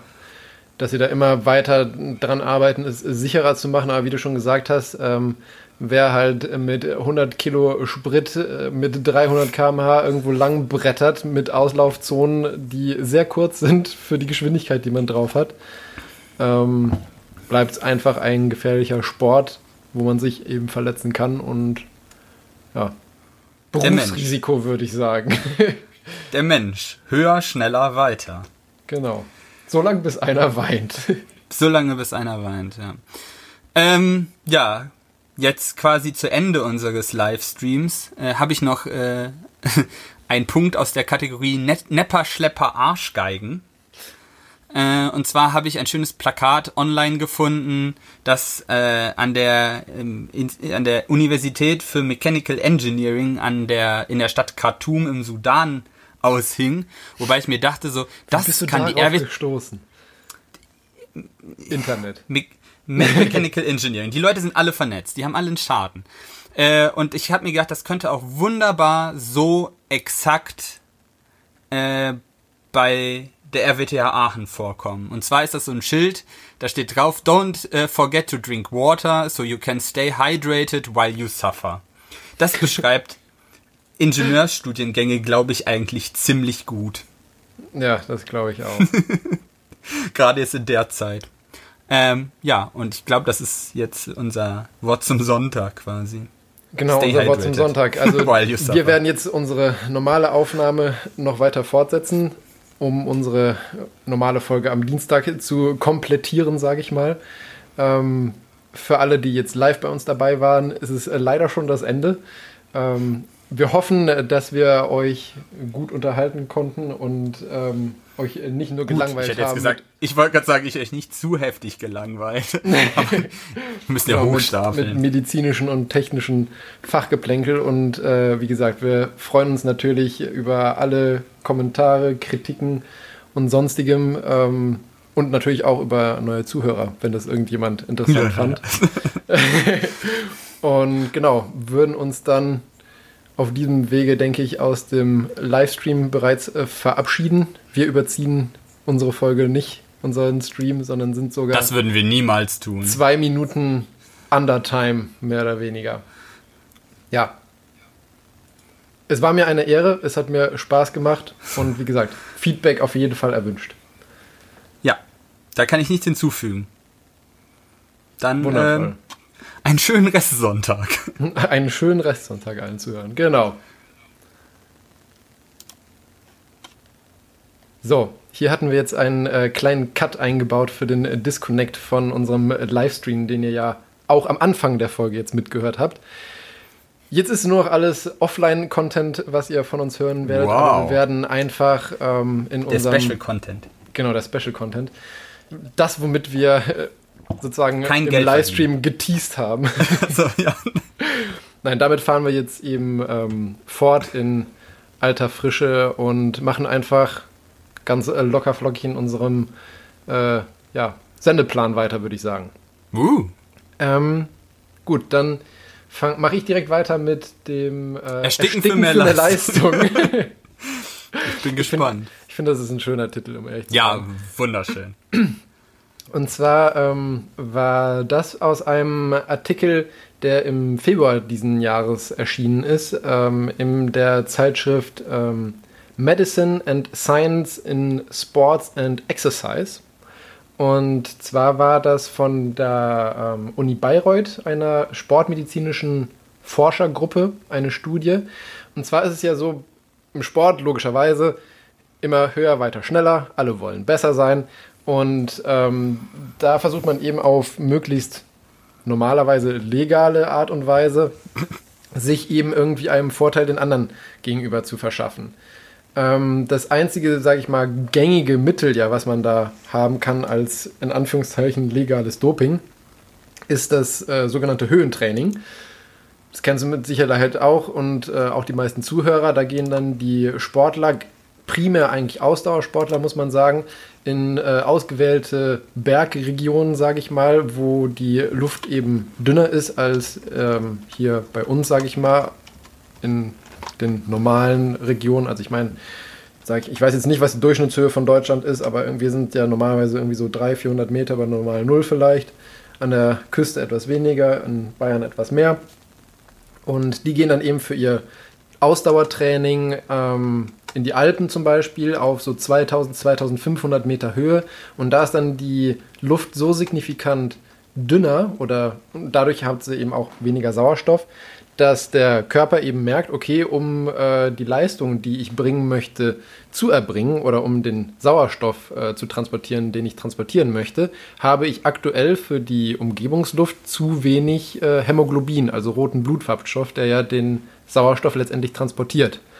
Und ähm, deshalb fängt dann der Körper an, ähm, aufgrund dessen eben, weil er registriert ist, es zu wenig, mehr zu bilden. Und das auf ganz natürliche Art und Weise.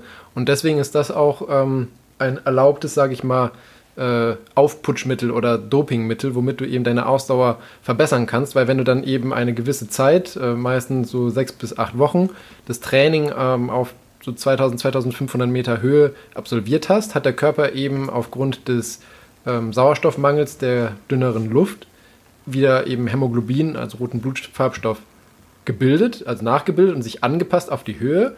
Und wenn du jetzt natürlich runtergehst wieder auf die normale Höhe, wo dann auch die Sportstätten sind, hast du für die Luft sozusagen, die du da hast, eigentlich einen zu hohen ähm, Gehalt an roten Blutfarbstoff, was dazu führt, dass dein Blut übermäßig viel Sauerstoff transportieren kann, was dann deine Ausdauer eben signifikant verbessern kann. Und ähm, gleiches bewirkst du eigentlich, wenn du ähm, EPO dobst, das kennen vielleicht viele aus dem Radsport. Also Jan Ulrich, da war ja. Ähm, da war ja was. Da war ja was, genau. Ähm, EPO ist die Kurzform für Erythropoetin. Das ist einfach ein Hormon, was in der äh, Niere gebildet wird, was eben die Bildung von dem roten Blutfarbstoff Hämoglobin ähm, fördert und was auch natürlich ausgeschüttet wird, zum Beispiel bei so einem Höhentraining. Und äh, das wird dann eben künstlich gespritzt und dadurch wird dann einfach mehr roter Blutfarbstoff gebildet. Aber wenn du es dir eben spritzt, ist es illegal und wenn, es, wenn du durch Höhentraining sozusagen die natürliche Ausschüttung erhöhst, ist es legal. Ist halt so ein bisschen wischiwaschi, aber ähm, du kannst, ich meine, theoretisch kannst du halt so viel Epo spritzen, ne, dass du abnormal hohe Werte erreichst, ähm, was du beim Höhentraining eben eigentlich nicht kannst. Und ähm, deswegen ist das Höhentraining auch weniger gefährlich, als sich Epo zu spritzen. Warum ich das Ganze jetzt erzähle? Es haben jetzt nämlich diese Forscher aus Bayreuth ähm, haben herausgefunden, dass es noch eine dritte Art und Weise gibt, wie man eben die Sauerstofftransportkapazität ähm, des Blutes erhöhen kann. Und zwar ist das ähm, möglich, indem man statt einem Höhentraining zu machen, einfach über eine gewisse Zeit regelmäßig geringe Mengen Kohlenstoffmonoxid inhaliert. Uh -huh. Kohlenstoffmonoxid. Das hört sich äh, jetzt nicht so gesund an. Genau, also zur Erklärung Kohlenstoffmonoxid ähm, kennt vielleicht der ein oder andere. Ähm, die Molekularform ist CO, also ein, ein sehr kleines Molekül im Vergleich zum CO2 ähm, eben nur mit einem Sauerstoffatom äh, in der Verbindung, was entsteht, wenn Verbrennungen zum Beispiel stattfinden unter Sauerstoffmangel. Also zum, das ist auch das äh, Gefährliche hauptsächlich bei Hausbränden, sage ich mal, wenn man diese Rauchgasvergiftungen hat dann ähm, ist es meistens so, dass eben Sachen in, der, in dem Haus verbrannt sind unter Mangel von Sauerstoff, wodurch sich dann eben dieses Kohlenstoffmonoxid gebildet hat. Und das Gefährliche an diesem Kohlenstoffmonoxid ist, dass es sich wesentlich besser und fester an den roten Blutfarbstoff bindet als Sauerstoff und dadurch die Bindestellen für den Sauerstoff blockiert. Also die Folge ist, wenn du eben Kohlenstoffmonoxid einatmest, dass die Bindestellen für den Sauerstoff belegt sind und der Sauerstoff zwar eingeatmet wird in die Lunge, aber nicht ins Blut übertreten kann, wodurch du letztendlich, obwohl du genug Sauerstoff in der Umgebungsluft hast, innerlich erstickst. Das ist sehr fies. Genau, das ist sehr fies. Ähm, jetzt ist es aber so, dass es eben in. Wie lange braucht das? Ich habe nur mal gehört, das braucht ja eine gewisse Zeit, bis das äh, quasi die Wirkung wieder nachlässt. Ist das quasi bis genug neue rote Blutkörperchen wieder gebildet sind? Nee, also Oder der, der Körper bildet irgendwann? auch, bildet auch auf natürliche Art und Weise jetzt während dem ganz normalen Metabolismus auch in geringsten Mengen Kohlenstoffmonoxid, aber eben so, dass es halt für unsere Vitalfunktion ungefährlich ist. Und es gibt auch Enzyme, die das äh, wieder rauslösen können. Und du kannst es bei Rauchgasvergiftung auch versuchen. Also es kann zum Beispiel besser verdrängt werden, wenn du den Leuten dann reinen Sauerstoff zum Inhalieren gibst.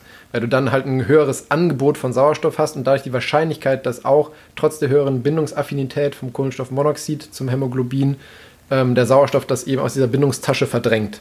Die gute Diffusion. Genau.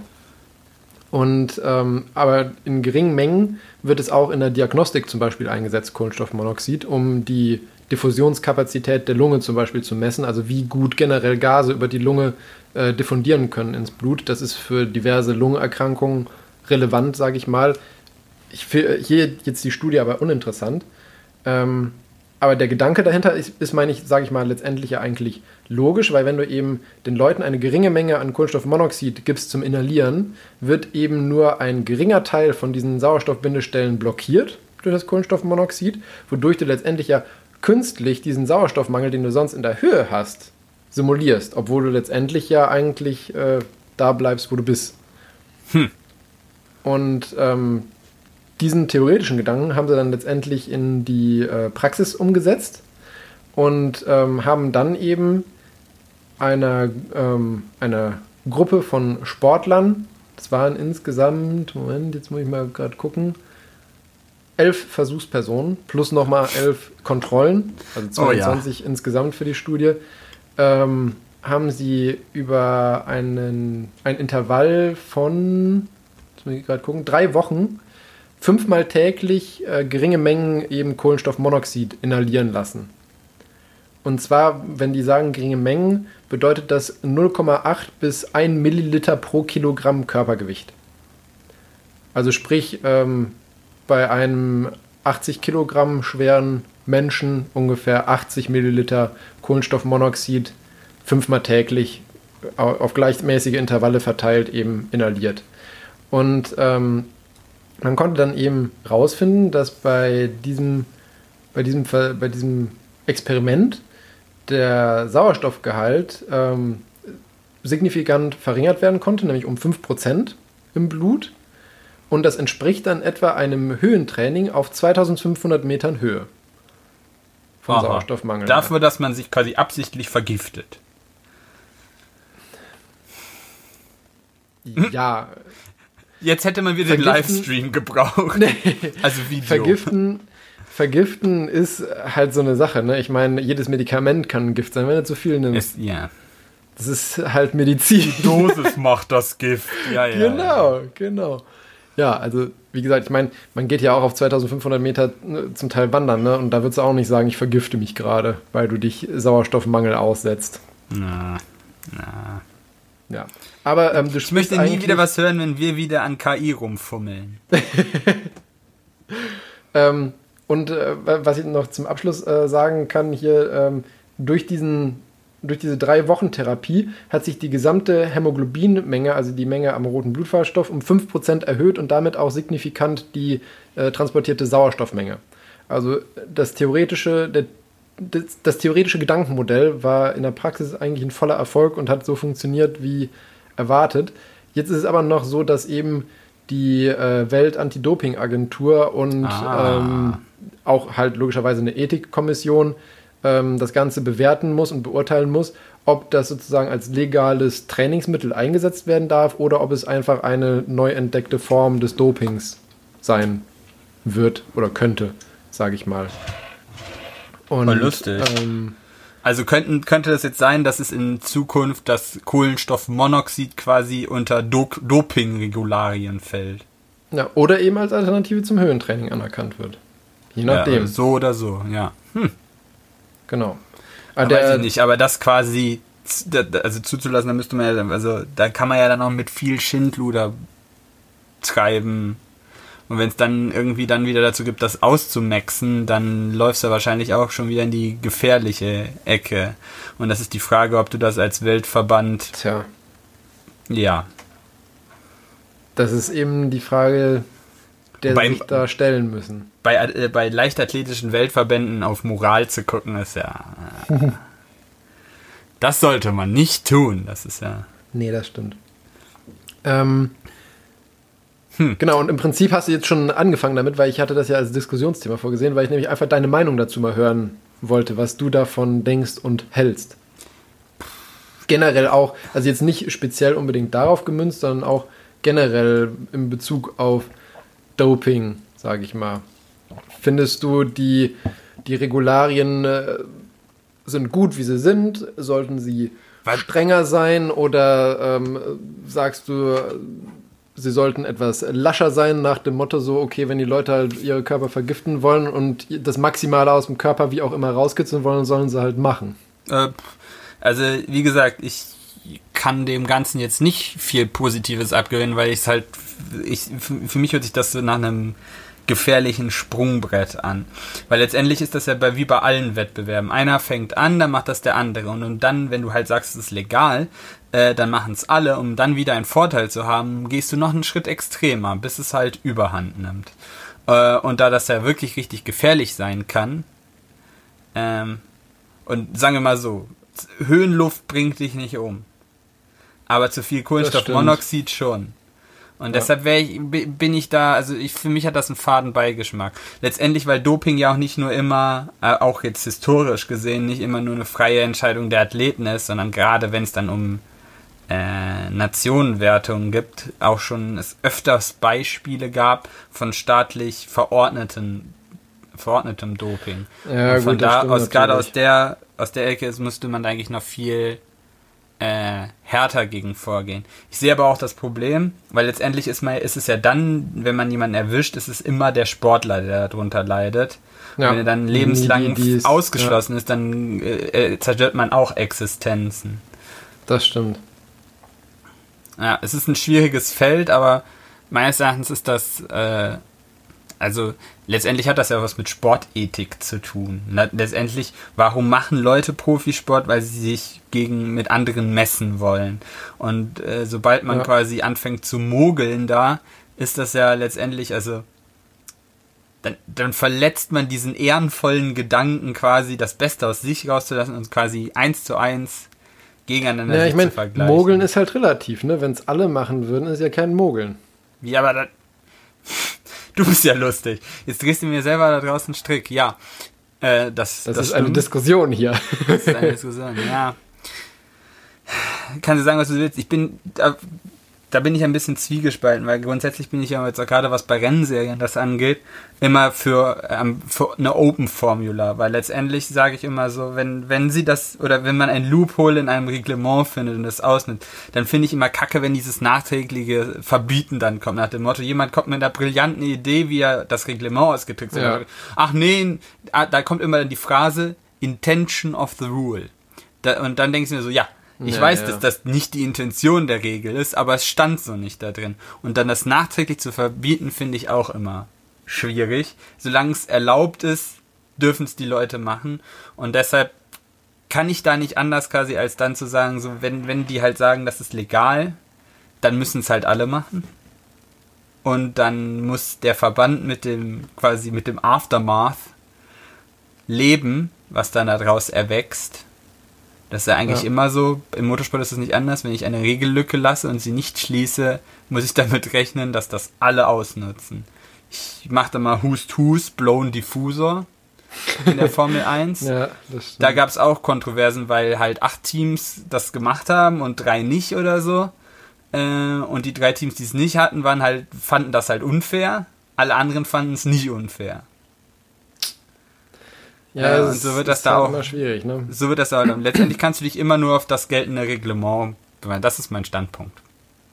Ja. Obwohl ich da Also ich- medizinisch, weißt du, von bei dem technischen Reglement, wenn du halt einen Loophole findest und das Auto schneller machst, dann bringst du damit keinen um. Das, ich wollte gerade sagen, das ist halt der Unterschied. Beim Auto ist es dann halt schneller und du gewinnst oder verlierst halt, aber letztendlich äh, stirbt keiner daran.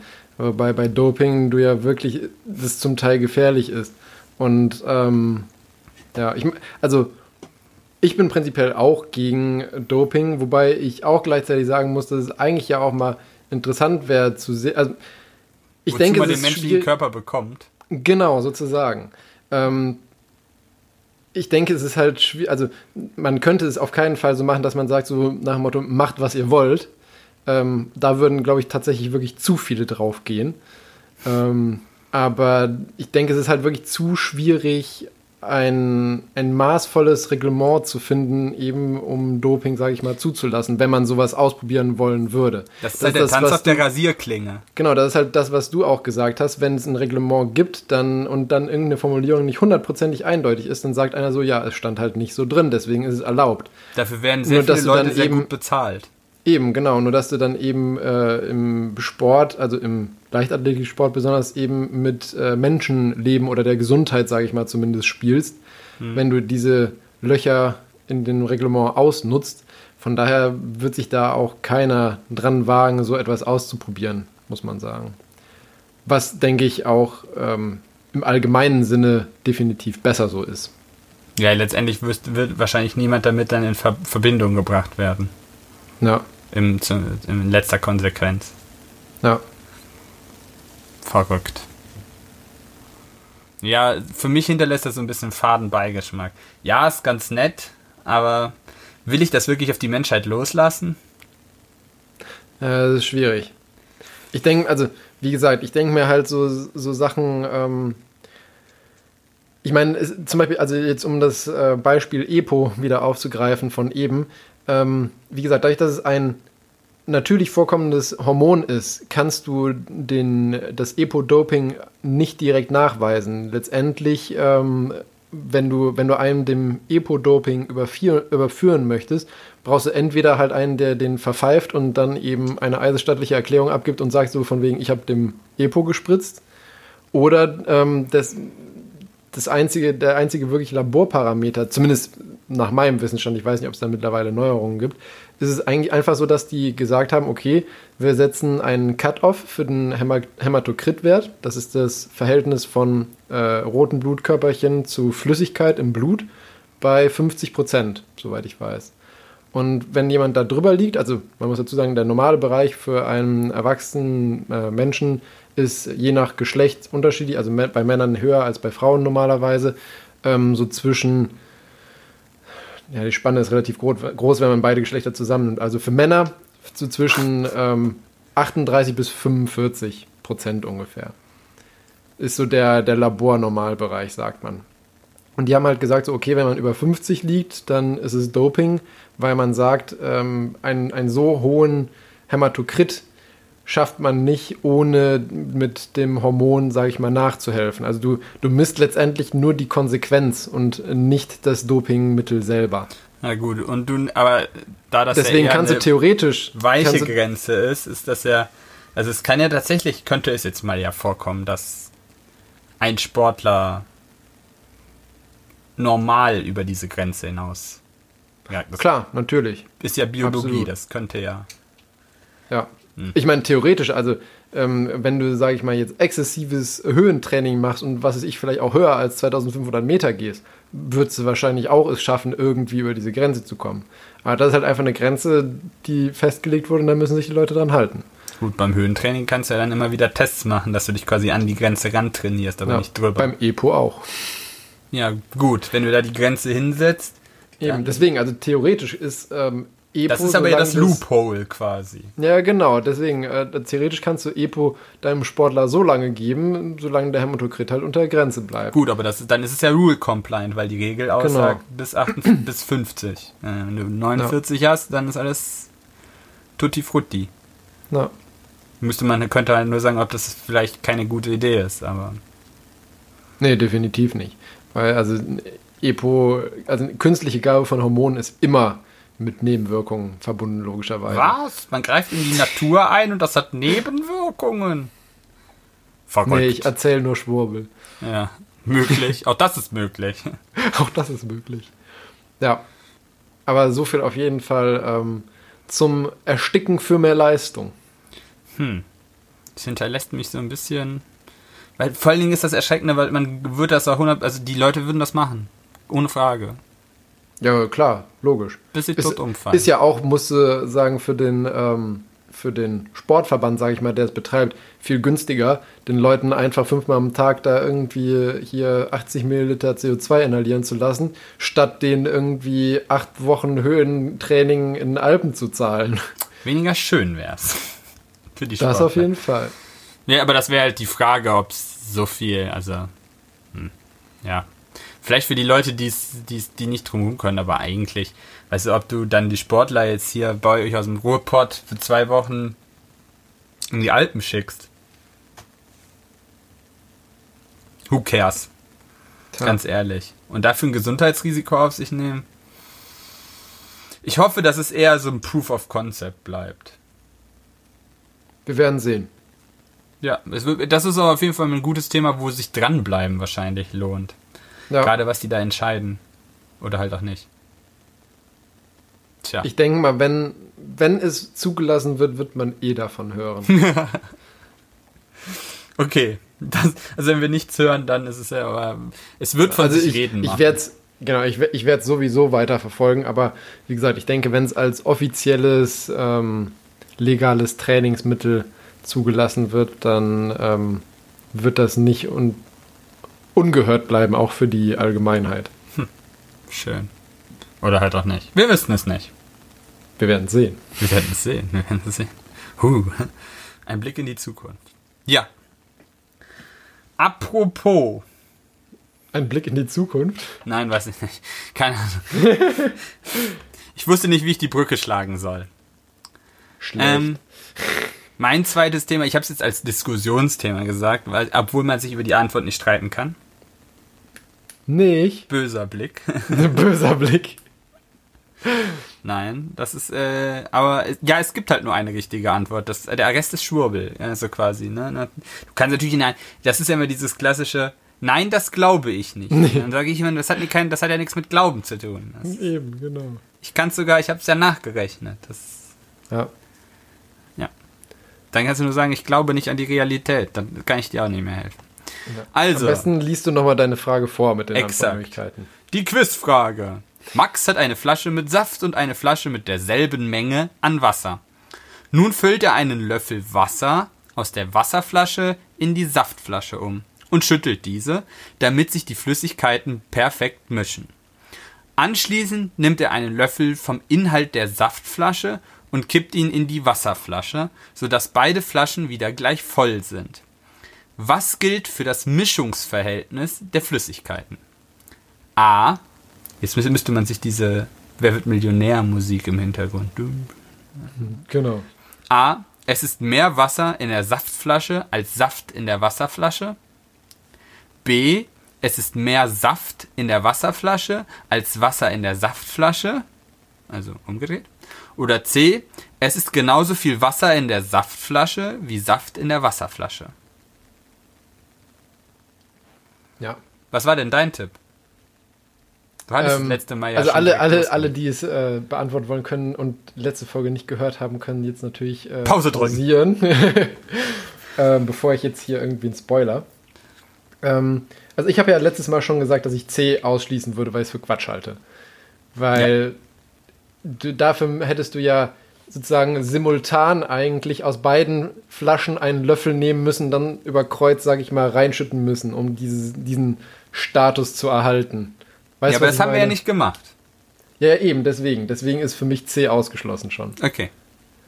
Ähm, dann habe ich zwischenzeitlich mir den Kopf echt darüber zerbrochen, ob das eventuell so eine Trickfrage ist, weil ich meine, Säfte sind ja zum Großteil eh auch Wasser. Und ja, den Hinweis wollte ich dann bei meiner Lösungserklärung noch geben. Wir nehmen hier einfach an, dass das zwei verschiedene Flüssigkeiten sind. Du kannst Ja. dir auch vorstellen, als wären es weiße Kugeln und schwarze Kugeln. Saft. genau. Du hast dann habe ich recht. mir auch gedacht, da es eine, da es eine Klausurfrage war, ähm, Es sind zwei verschiedene Flüssigkeiten einfach. Genau, dass, dass die nicht so, also dass sie nicht so gemein sein wollten, Nein. diesen Twist mit reinfließen zu lassen. Und deswegen bin ich dann letztendlich nach äh, etwas äh, Nachdenken darauf gekommen, dass für mich Lösung B die richtige wäre. Also es ist mehr Saft in der Wasserflasche als Wasser in der Saftflasche. C. Warum?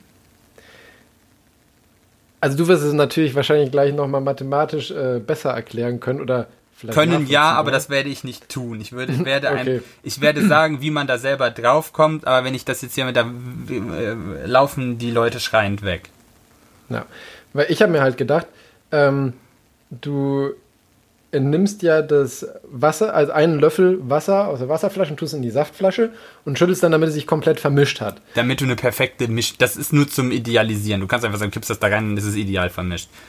Genau. Ja. Um jetzt sozusagen auf, ähm, auf das Schaubild, was du eben gebracht hast, mit den roten und weißen Kugeln zurückzukommen, muss man sich jetzt vorstellen, dass, also wenn jetzt, sage ich mal, einfach mal als Beispiel, in beiden Flaschen 100 Kugeln drin sind und ein äh, Löffel sind jetzt, sag ich mal, fünf Kugeln zum Beispiel, also fünf weiße Kugeln in die fünf äh, schwarzen Kugeln geschmissen, dann geschüttelt und damit sind die ja ideal verteilt.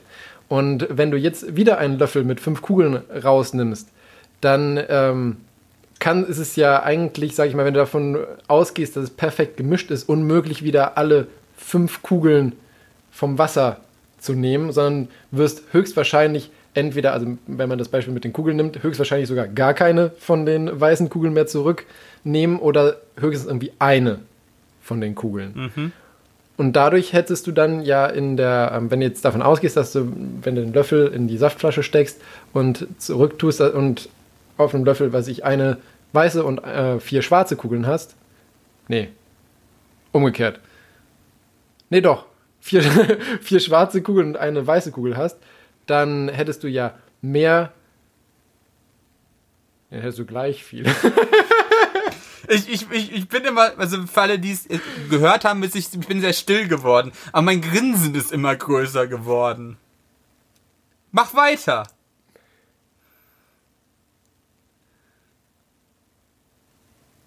Oder auch nicht. Aber es kann ja trotzdem nicht gleich viel sein, eigentlich.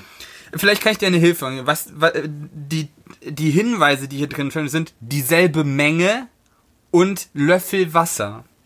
Was du nicht machen darfst und was du eben gemacht hast am Anfang, was dir dann auf halbem Weg eingefallen ist, dass du Volumen und Stoffmenge gleichgesetzt hast. Äh,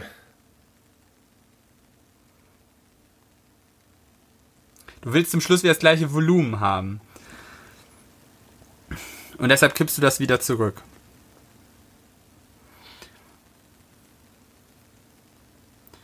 So, okay, ich kann es nicht, äh, ich kann es jetzt nicht erklären mit meinem Kugelbeispiel, aber ich bleibe bei der Aussage, dass B richtig ist. Das ist falsch. Es ist nämlich C.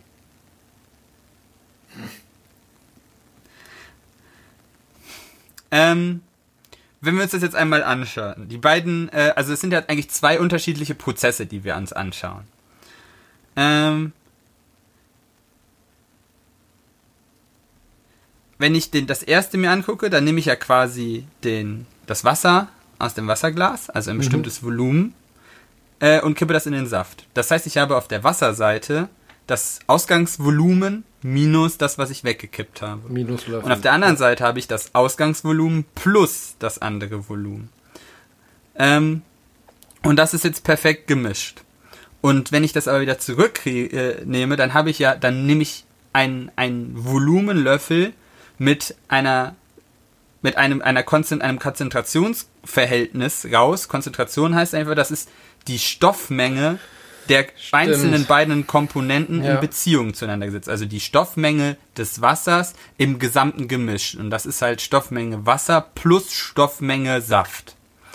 Und das macht das Volumen dann. Und wenn ich das dann wieder zurückkippe, um das Volumen wieder aufzufüllen, habe ich ja nicht nur quasi äh, Saft aus dem Saft-Wasser-Gemisch wieder zurückgekippt, sondern auch wieder Wasser zurückgekippt. ja, ja, ja, Und da das genau. das gleiche Konzentrationsverhältnis, also die, die gleiche Konzentration hat, habe ich dann natürlich genauso viel Wasser in dem Saftcontainer wie Wasser, äh, wie Saft in dem Wassercontainer. Weil ich Ja, das Volumen dann wieder aufgefüllt habe. Und das war genau das, was dir dann aufgefallen ist, dass du gesagt Ja, hast, ja, genau. das wäre nämlich nur aufgegangen, wenn du gesagt hättest, wenn ich wieder zurückfülle, fülle ich nur weiße Kugeln wieder zurück. Aber das tue ich ja nicht. Ich ziehe ja auch wieder welche ab von dem Saft. Und die Ja, beziehungsweise, wenn man, wenn man nur weiße Kugeln zurückgemacht hätte, wäre ja auch C wieder richtig. Genau. Der Stichwort ist halt, ne, du musst, man muss sich nur merken, du Ja. darfst nicht Volumen und Stoffmenge vermischen und das Konzentrationsverhältnis beachten. Das ist halt die Stoffmenge pro Volumen. Und wenn du die Stoffmengen dann anguckst, die du dann da reinkriegst und die Volumenverhältnisse zusammen und das dann einsetzt, äh, und beides auflöst, dann kommst du dann rein, dass halt beides das gleiche ist. Mit den Formeln, die ich jetzt gerade gesagt habe, kann das eigentlich jeder selber einfach nachrechnen. Ja, ja, ja. Ich hatte tatsächlich auch noch überlegt, ob ich äh, meine, meine Chemie-Formelsammlung dafür bemühen soll. Dann dachte ich mir also, habe ich kurz darüber nachgedacht und gedacht, na, nee, es wird B sein. Ja, aber genau das wäre nämlich, weil nichts anderes habe ich nämlich auch getan. Das sind die einfachen Chemieformeln. Ja. Ähm, ja, ist ein bisschen verrückt. Also ist, eigentlich ist es gar nicht so kompliziert, wenn man relativ einfach auf die Idee kommt. Aber wenn man es sich nur durchliest, verwirrt es einen ungemein. Aber du hast ja. es ja auch selber jetzt beim, bei dem Versuch zu beantworten, bist du ja genau dann schon darüber gestolpert. Und dann habe ich nämlich gedacht, dass es dann nämlich erklärt ist, dass du genau nämlich, dann hast du nämlich genau meine Begründung gebracht. Ja. Tja. Ah, da ich ein Sturkopf bin, bin ich bei meiner Antwort geblieben. Exakt. ah. Tja, gewinne ich keine eine Million Euro. Ja, weiß ich nicht. Was, das ist, was, für was das eine Frage gewesen wäre. Aber ja. Bei uns gewinnst du damit auch nichts, weißt du, welche Fragen werden uns nicht gestellt. Ist mir, ist mir von, aus dritter Hand zugespielt worden. aus dritter Hand. Ja. Das heißt nochmal richtig schön, die, das Gehirnjogging am Sonntagabend quasi. Oder beziehungsweise genau. wann anders, je nachdem, wann man es halt hört. Ist ja jetzt auch nicht mehr live. Ähm, damit wäre ich durch. Nee, du hast noch deine Statistiken Statistik aus dem Horrorkabinett. Horrorkabinett. Äh, natürlich, das äh, hat man noch. Und ich hatte ja schon das angekündigt, dass ich eine äh, ja, Studie kann man nicht dazu sagen. Das ist eigentlich eine Umfrage gewesen. Ähm, und zwar äh, bin ich selber da nur so drauf gekommen, weil ich äh, in diesem Internet unterwegs war. In diesem Internet. In diesem ja. Internet unterwegs war äh, und äh, da sind mir so Videoclips angefallen von Tesla-Fahrern, die total verwirrt an, den, an Zapfsäulen standen und versucht haben, den Zapfhahn irgendwo in diesen Tesla reinzustecken. Ne? Und dann andere Leute sich darüber lustig gemacht haben. Und ja, lustigerweise habe ich vorgestern, glaube ich, erst genauso ein Video gesehen. Und das war auch so schön, das hat halt auch einer dann ähm, aus seinem Auto gefilmt und du konntest richtig sehen, wie der Typ dann da rumgetigert ist und gesucht hat, hat dann den äh, Deckel für den Strom gefunden, hat dann wieder zugemacht, dann stand er irgendwann neben dem Auto, holte sein Handy raus und dann kann man richtig sehen, wie er gegoogelt hat und das dann irgendwo gelesen hat. Du hast richtig, also du hast den Typen am Auto, am Tesla nicht gehört, aber hast richtig gesehen, wie er gesagt hat, also, fuck. und mit dem Ding wieder abgezischt ist. Ja, äh, das, ich glaube, das, das lustigste Video, was ich gesehen habe, ist, das war auch noch, ähm, das, da haben sie jemanden, der liegen geblieben ist auf der Straße, angehalten und dann, ne, und der so, ja, hast du äh, einen Ersatzkanister Benzin? Und er so, ja. Der bringt dir aber nichts. Und ich so, wieso? Ich muss dann nur bis zur nächsten Tankstelle. Und er so, ja, du hast ein Elektroauto.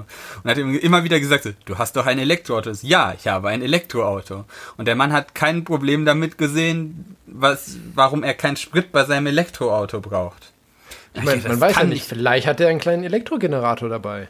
Es ist deshalb, das war ein Tesla und von Teslas weiß man ja, dass das keine Hybriden sind, die wie zum Beispiel der i3, den kannst du ja, der ist ja streng genommen kein Elektroauto, weil der halt einen Range Extender dabei, dabei hat. Dieser, der, dieser Verbrennungsmotor ist halt nicht über ein mechanisches Getriebe mit den Rädern verbunden, ähm, hat aber auch einen kleinen Benzintank und kann halt quasi wie ein Onboard-Dynamo benutzt werden. Mhm. Also der, der, läuft halt in seinem Wirkungsgrad Optimum und produziert dann halt einfach Strom. Und deshalb ist es nur ein Hybrid und kein Elektroauto. Und deshalb kann BMW jetzt bei diesem dummen SUV, den sie jetzt rausbringen, sagen, dass das BMWs erstes Elektroauto ist. ja. Ähm, aber bei, äh, bei, Tesla ist das kein Konzept. Das sind vollwertige BEVs, also Battery Electrified Vehicles. Äh, von daher wissen wir, dass da Sprit überhaupt gar nichts dran zu suchen hat. Außer vielleicht, ich weiß es nicht, um sich zuzudröhnen oder so. ähm, und ja, die erschreckende Zahl, die da bei einer Umfrage in den USA rausgekommen sind, ist 42 Prozent. Glauben, dass man ein Elektroauto auftanken kann. Muss. Nicht dein Ernst. Meiner nicht, aber dieser Studie. Ich war auch mittelschwer äh, schockiert. Wie viele Leute haben die befragt und wo steht das da? Äh, das kann ich dir nicht sagen. Das war, das, äh, es, es, war halt so eine, quasi, es ist wahrscheinlich so eine Sonntagsumfrage gewesen. Ich, also ich will ich auch gar nicht wissen, wie viele Leute, vielleicht haben Leute doch einfach falsch angeklickt oder sowas. Ich hoffe es so sehr. Ich wollte gerade sagen, ich hoffe auch inständig, dass die irgendwo da im mittleren Westen in irgendein gottverlassenes Kuhkaff gegangen Nein, nein, nein, nein. sind. Mittlerer Westen ist nicht Gott verlassen. Das ist das Problem. Gut, in von Gott besessenen mittleren Westen. Oh Gott. Nein, okay, das, äh, das war jetzt gemein. Nein, aber du weißt, was ich meine, dass da irgendein Kaff sich gesucht haben, wo keiner auch nur annähernd Ahnung hat, was ein Elektroauto ist oder es jemals gesehen haben oder so. Naja, ich war eigentlich immer dafür, dafür äh, davon ausgegangen, dass Teslas gerade eigentlich nur von Leuten, also die sind ja nicht billig, ne? Nö. Das können nicht eigentlich auch nur gut gebildete Leute leisten, dachte ich. Ja gut, aber ich meine, befragen mit dieser Frage kannst du ja auch Leute, die keinen Tesla besitzen, ne? Oder stand da, dass es explizit an Tesla-Besitzer ging? Nein, nein, nein, nein, nein. Das ist Okay. grundsätzlich alle befragt. Aber die Zahl schockiert einfach einen. Aber ich habe dann noch mal meine Vergangenheit äh, gekramt und da ist mir auch schon öfters, ist mir schon relativ viele Leute leider untergekommen, die den Führerschein gemacht haben und Auto fahren ähm, und kein Verständnis dafür haben, wie ein Auto funktioniert. Also, was Ja. mechanisch passiert, wenn ich aufs Gaspedal oder aufs Bremspedal oder auf die. Warum muss ich auf die Kupplung drücken? Ja. Die, die, also, die wissen zwar, also, das ist für mich schwer vorstellbar. Für weniger Abrieb. Die, die, denen ist klar, dass, wir, dass sie, sie müssen schalten, um schneller zu fahren. Sie wissen, dass um zu schalten zu können, müssen sie auf das Pedal klicken. Aber sie sehen kein, also, das ist halt, das ist so, weil man ihnen das gesagt hat, quasi. Ja. Ähm, und das ist auch ähnlich mit Benzin gewesen. Die, Leu die Leute hatten auch Probleme zu, äh, zu wissen, also warum kann ich nicht Diesel in meinen Benziner kippen? Oder warum muss ich da überhaupt Ja, Benzin reinkippen? brennt doch auch. Da muss man Benzin entkippen, weil ich damit fahren möchte. Aber warum man da, also die haben keine logische Verbindung dazwischen gesehen, dass dieses Benzin verbrannt wird und daraus Bewegung resultiert. Das war quasi nach dem Motto, wenn ich ein Münztelefon benutzen will, muss ich da eine Münze reinwerfen. Ja. Das, ja, Mich würde jetzt ehrlich gesagt äh, auch mal interessieren, wie viele Leute in Deutschland, also wie diese Studie in Deutschland ausfallen würde. Ja, Ich würde jetzt einfach mal, weil ich den, den Glauben an unsere Bevölkerung nicht verloren habe, davon ausgehen, dass es wesentlich besser ausfallen würde. Oha. Aber trotz, sicher? ja, komm, 42 Prozent. Meinst du, sind wir besser? Ich hoffe es doch sehr. Weil sonst würde nämlich meine jetzige Aussage, dass mich bei dem Ergebnis nicht wundert, warum die alle Trump wählen, keinen Sinn machen, wenn wir auch so viele hätten, die sowas denken. Hm. Was ist Ja, hm? ja, hm. Also ich weiß es nicht. Ich, ich glaube, das auszuhoffen, aber das ist eher ein frommer Wunsch, weil ich diese Zahl einfach so horrend groß finde. Ähm, und ich weiß nicht, woran es liegt, ob man. Ja. Das zählt für mich also gerade, wie funktioniert ein Auto? Das sollte eigentlich man, sollte man auch mal in der Schule lernen, weil je, also so viele Leute wie Auto fahren, es fährt ja fast jeder Auto. Äh, sollte man zumindest mal, oder in der, in, von mir aus in der Fahrschule. Ja gut, aber bei uns hat das ja der ja gemacht sogar. Hat er? Hat er Ja, uns erklärt, wie ein Fahrzeug funktioniert? Ja. Also jetzt nicht, nicht alles detailliert, aber der hatte ja auch da diesen Verbrenn dieses Verbrennungsmotormodell und dieses Bremsenmodell bei sich im Theorieraum stehen. Okay, wenn, wenn du das sagst, dann, dann, ist, dann ist gut. Da war ich mir jetzt Also gerade ich meine, dass er das, gut, ich meine, dass man, ähm, also wie das mit dem, mit dem Kupplung treten und dass es halt die Zahnräder trennt und so weiter, das hat er, glaube ich, nicht, auch nicht erzählt. Ja, das ähm, ist ja aber dann auch schon ziemlich hard shit. Ja, aber also wie zum Beispiel den Unterschied zwischen einer, äh, zwischen einer Scheibenbremse und einer Trommelbremse hat er sogar mal erklärt. Okay, dann kann man auch Kupplung und Getriebe erklären. Ja. Naja, Habe ich jetzt nicht mehr so auf dem Schirm, aber das finde ich gehört auch mit dazu. ja, das stimmt. Oh Mann. Oh Mann.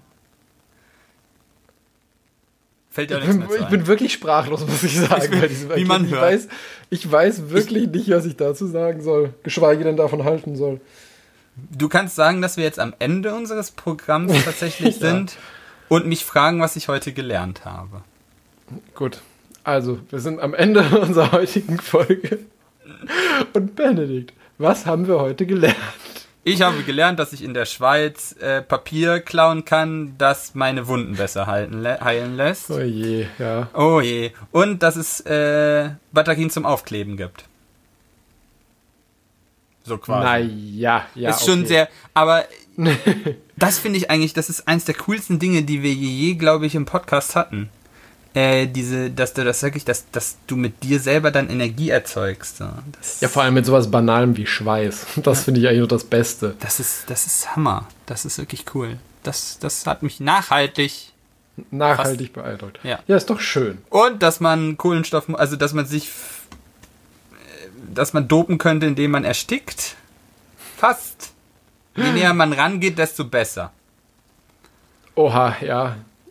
In der Theorie wahrscheinlich sogar wahr. Ähm, Verrückt.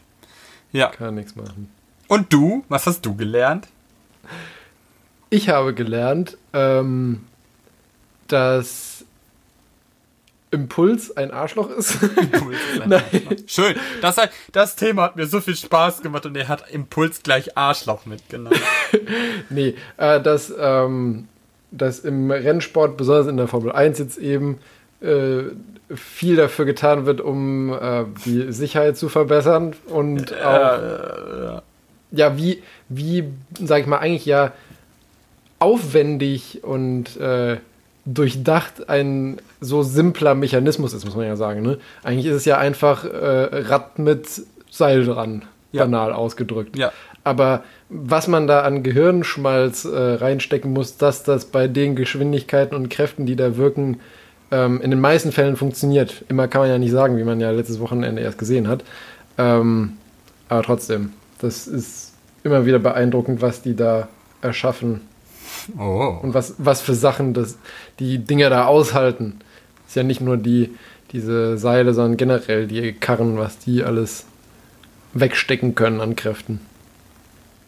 Und dann habe ich noch äh, gelernt, dass ich gnadenlos falsch gelegen habe. Das stimmt gar mit nicht. meiner, ja, ja doch, mit meiner Antwort initial schon. Und dass ich mich dann selber eigentlich korrigiert habe, aber stur geblieben bin. Also hast du eigentlich gelernt, dass du zu stur bist. Ja, kann man auch so sagen. Ja, kann man auch so sagen. Wie Ja. gesagt, ich habe ich hab's die letzte Folge schon mal gesagt. Meine Meinung steht fest. Irritiere mich jetzt nicht mit Fakten. Ja. Ja. Und Äh. dass die Amerikaner unfassbar doof sind und ich hoffe, dass es bei uns diese äh, Umfrage besser ausfallen würde. Kannst ja mal machen. Ich habe tatsächlich auch schon überlegt, aber ich meine, wenn. Gut, vielleicht klingt das jetzt ein bisschen anmaßend, aber ich meine, wenn wir das jetzt an unsere Freunde schicken würden, dann Ja. wäre das ja schon ein bisschen Bias. Ich kann das nicht machen, weil ich, ich, wo, ich lebe in einer Bubble, wo man mich für sowas auslachen würde. Ich kann ich es wahrscheinlich noch eher machen, aber eigentlich interessant wäre ja, Leute zu wirklich halt die breite Masse zu erwischen. Und das ist halt schwierig zu, zu machen. Telefonlawine. Ja, genau, Telefonlawinen. Ja. Und Ja. stay hydrated. Und stay hydrated, genau. Ja, ganz While you wichtig. suffer. Ja, das ist optional. das, das Suffern ist optional. Gut. Ja. Ja gut, dann ähm, Bring uns raus. komm, genau, komme ich noch äh, mit dem Rauskehrer der Woche, wollte ich schon sagen, aber es ist ja immer alle zwei Wochen. Ähm, und zwar ein Arzt ähm, stellt mitten in der Nacht fest, dass sein Keller unter Wasser steht. Sofort ruft er einen Klempner an. Dieser weigert sich allerdings, zu dieser späten Stunde noch zu kommen. Daraufhin wird der Arzt ungehalten und erklärt, dass er auch mitten in der Nacht äh, ins Krankenhaus kommen müsste, wenn, sich um, wenn es sich um einen Notfall handelt. Eine Viertelstunde später ist der Klempner da. Gemeinsam mit dem Arzt steigt er die Kellertreppe hinunter, die bereits zur Hälfte unter Wasser steht. Der Kellner öffnet seine Tasche, holt zwei Dichtungsringe heraus, wirft diese ins Wasser und sagt, wenn es nicht besser ist morgen, dann kommen Sie noch mal vorbei, beziehungsweise rufen Sie mich an. Ja, pretty accurate. Ja, Bis auf das, dass du einmal Ich Kellner gesagt hast. Dass ich was gesagt habe? Kellner. Ich habe einmal Kellner gesagt, ups, Klempner natürlich. Wenn Ja. es bis morgen nicht besser ist, dann rufen sie nochmal. Ich muss natürlich zur Verteidigung meiner Zunft sagen, dass ich sowas niemals machen würde und ähm, das auch nicht der, dem, äh, wie soll ich sagen, Der dem allgemeinen Handeln Ja, ja. entspricht. Aber Ich würde lügen, wenn ich sagen würde, ich habe sowas noch nie erlebt. Leider, muss man ja dazu Naja, es gibt ja auch genug Hypochonder, die durch die Gegend hin, wo du nichts anderes sagen kannst. Also ja, ja, ja, gehen Sie mal nach Hause. Wenn es nächste Woche ist, kommen Sie wieder. Ja. Gut. Das Wort zum Sonntag. Ähm, Kommen Sie das nächste in zwei Wochen wieder da, wieder, wenn wenn es heißt äh, immer wieder sonntags. Immer wieder. oh Gott, dieses Ende ist super schlecht jetzt gerade. Ähm, Dann mach's weißt du, was mir jetzt ganz zum Ende auffällt? Man hätte auch am Anfang eventuell noch erklären können, wo wir überhaupt am Livestream waren. Zumindest für die Leute, die die Offline-Folge hören. Aber das ist jetzt auch irrelevant. Wir beenden einfach diese Folge. War wie immer schön mit dir. Es hat mir Spaß gemacht. Ähm, wir hören uns in alter Frische in zwei Wochen wieder. Bis dann. Ciao. Tschüss.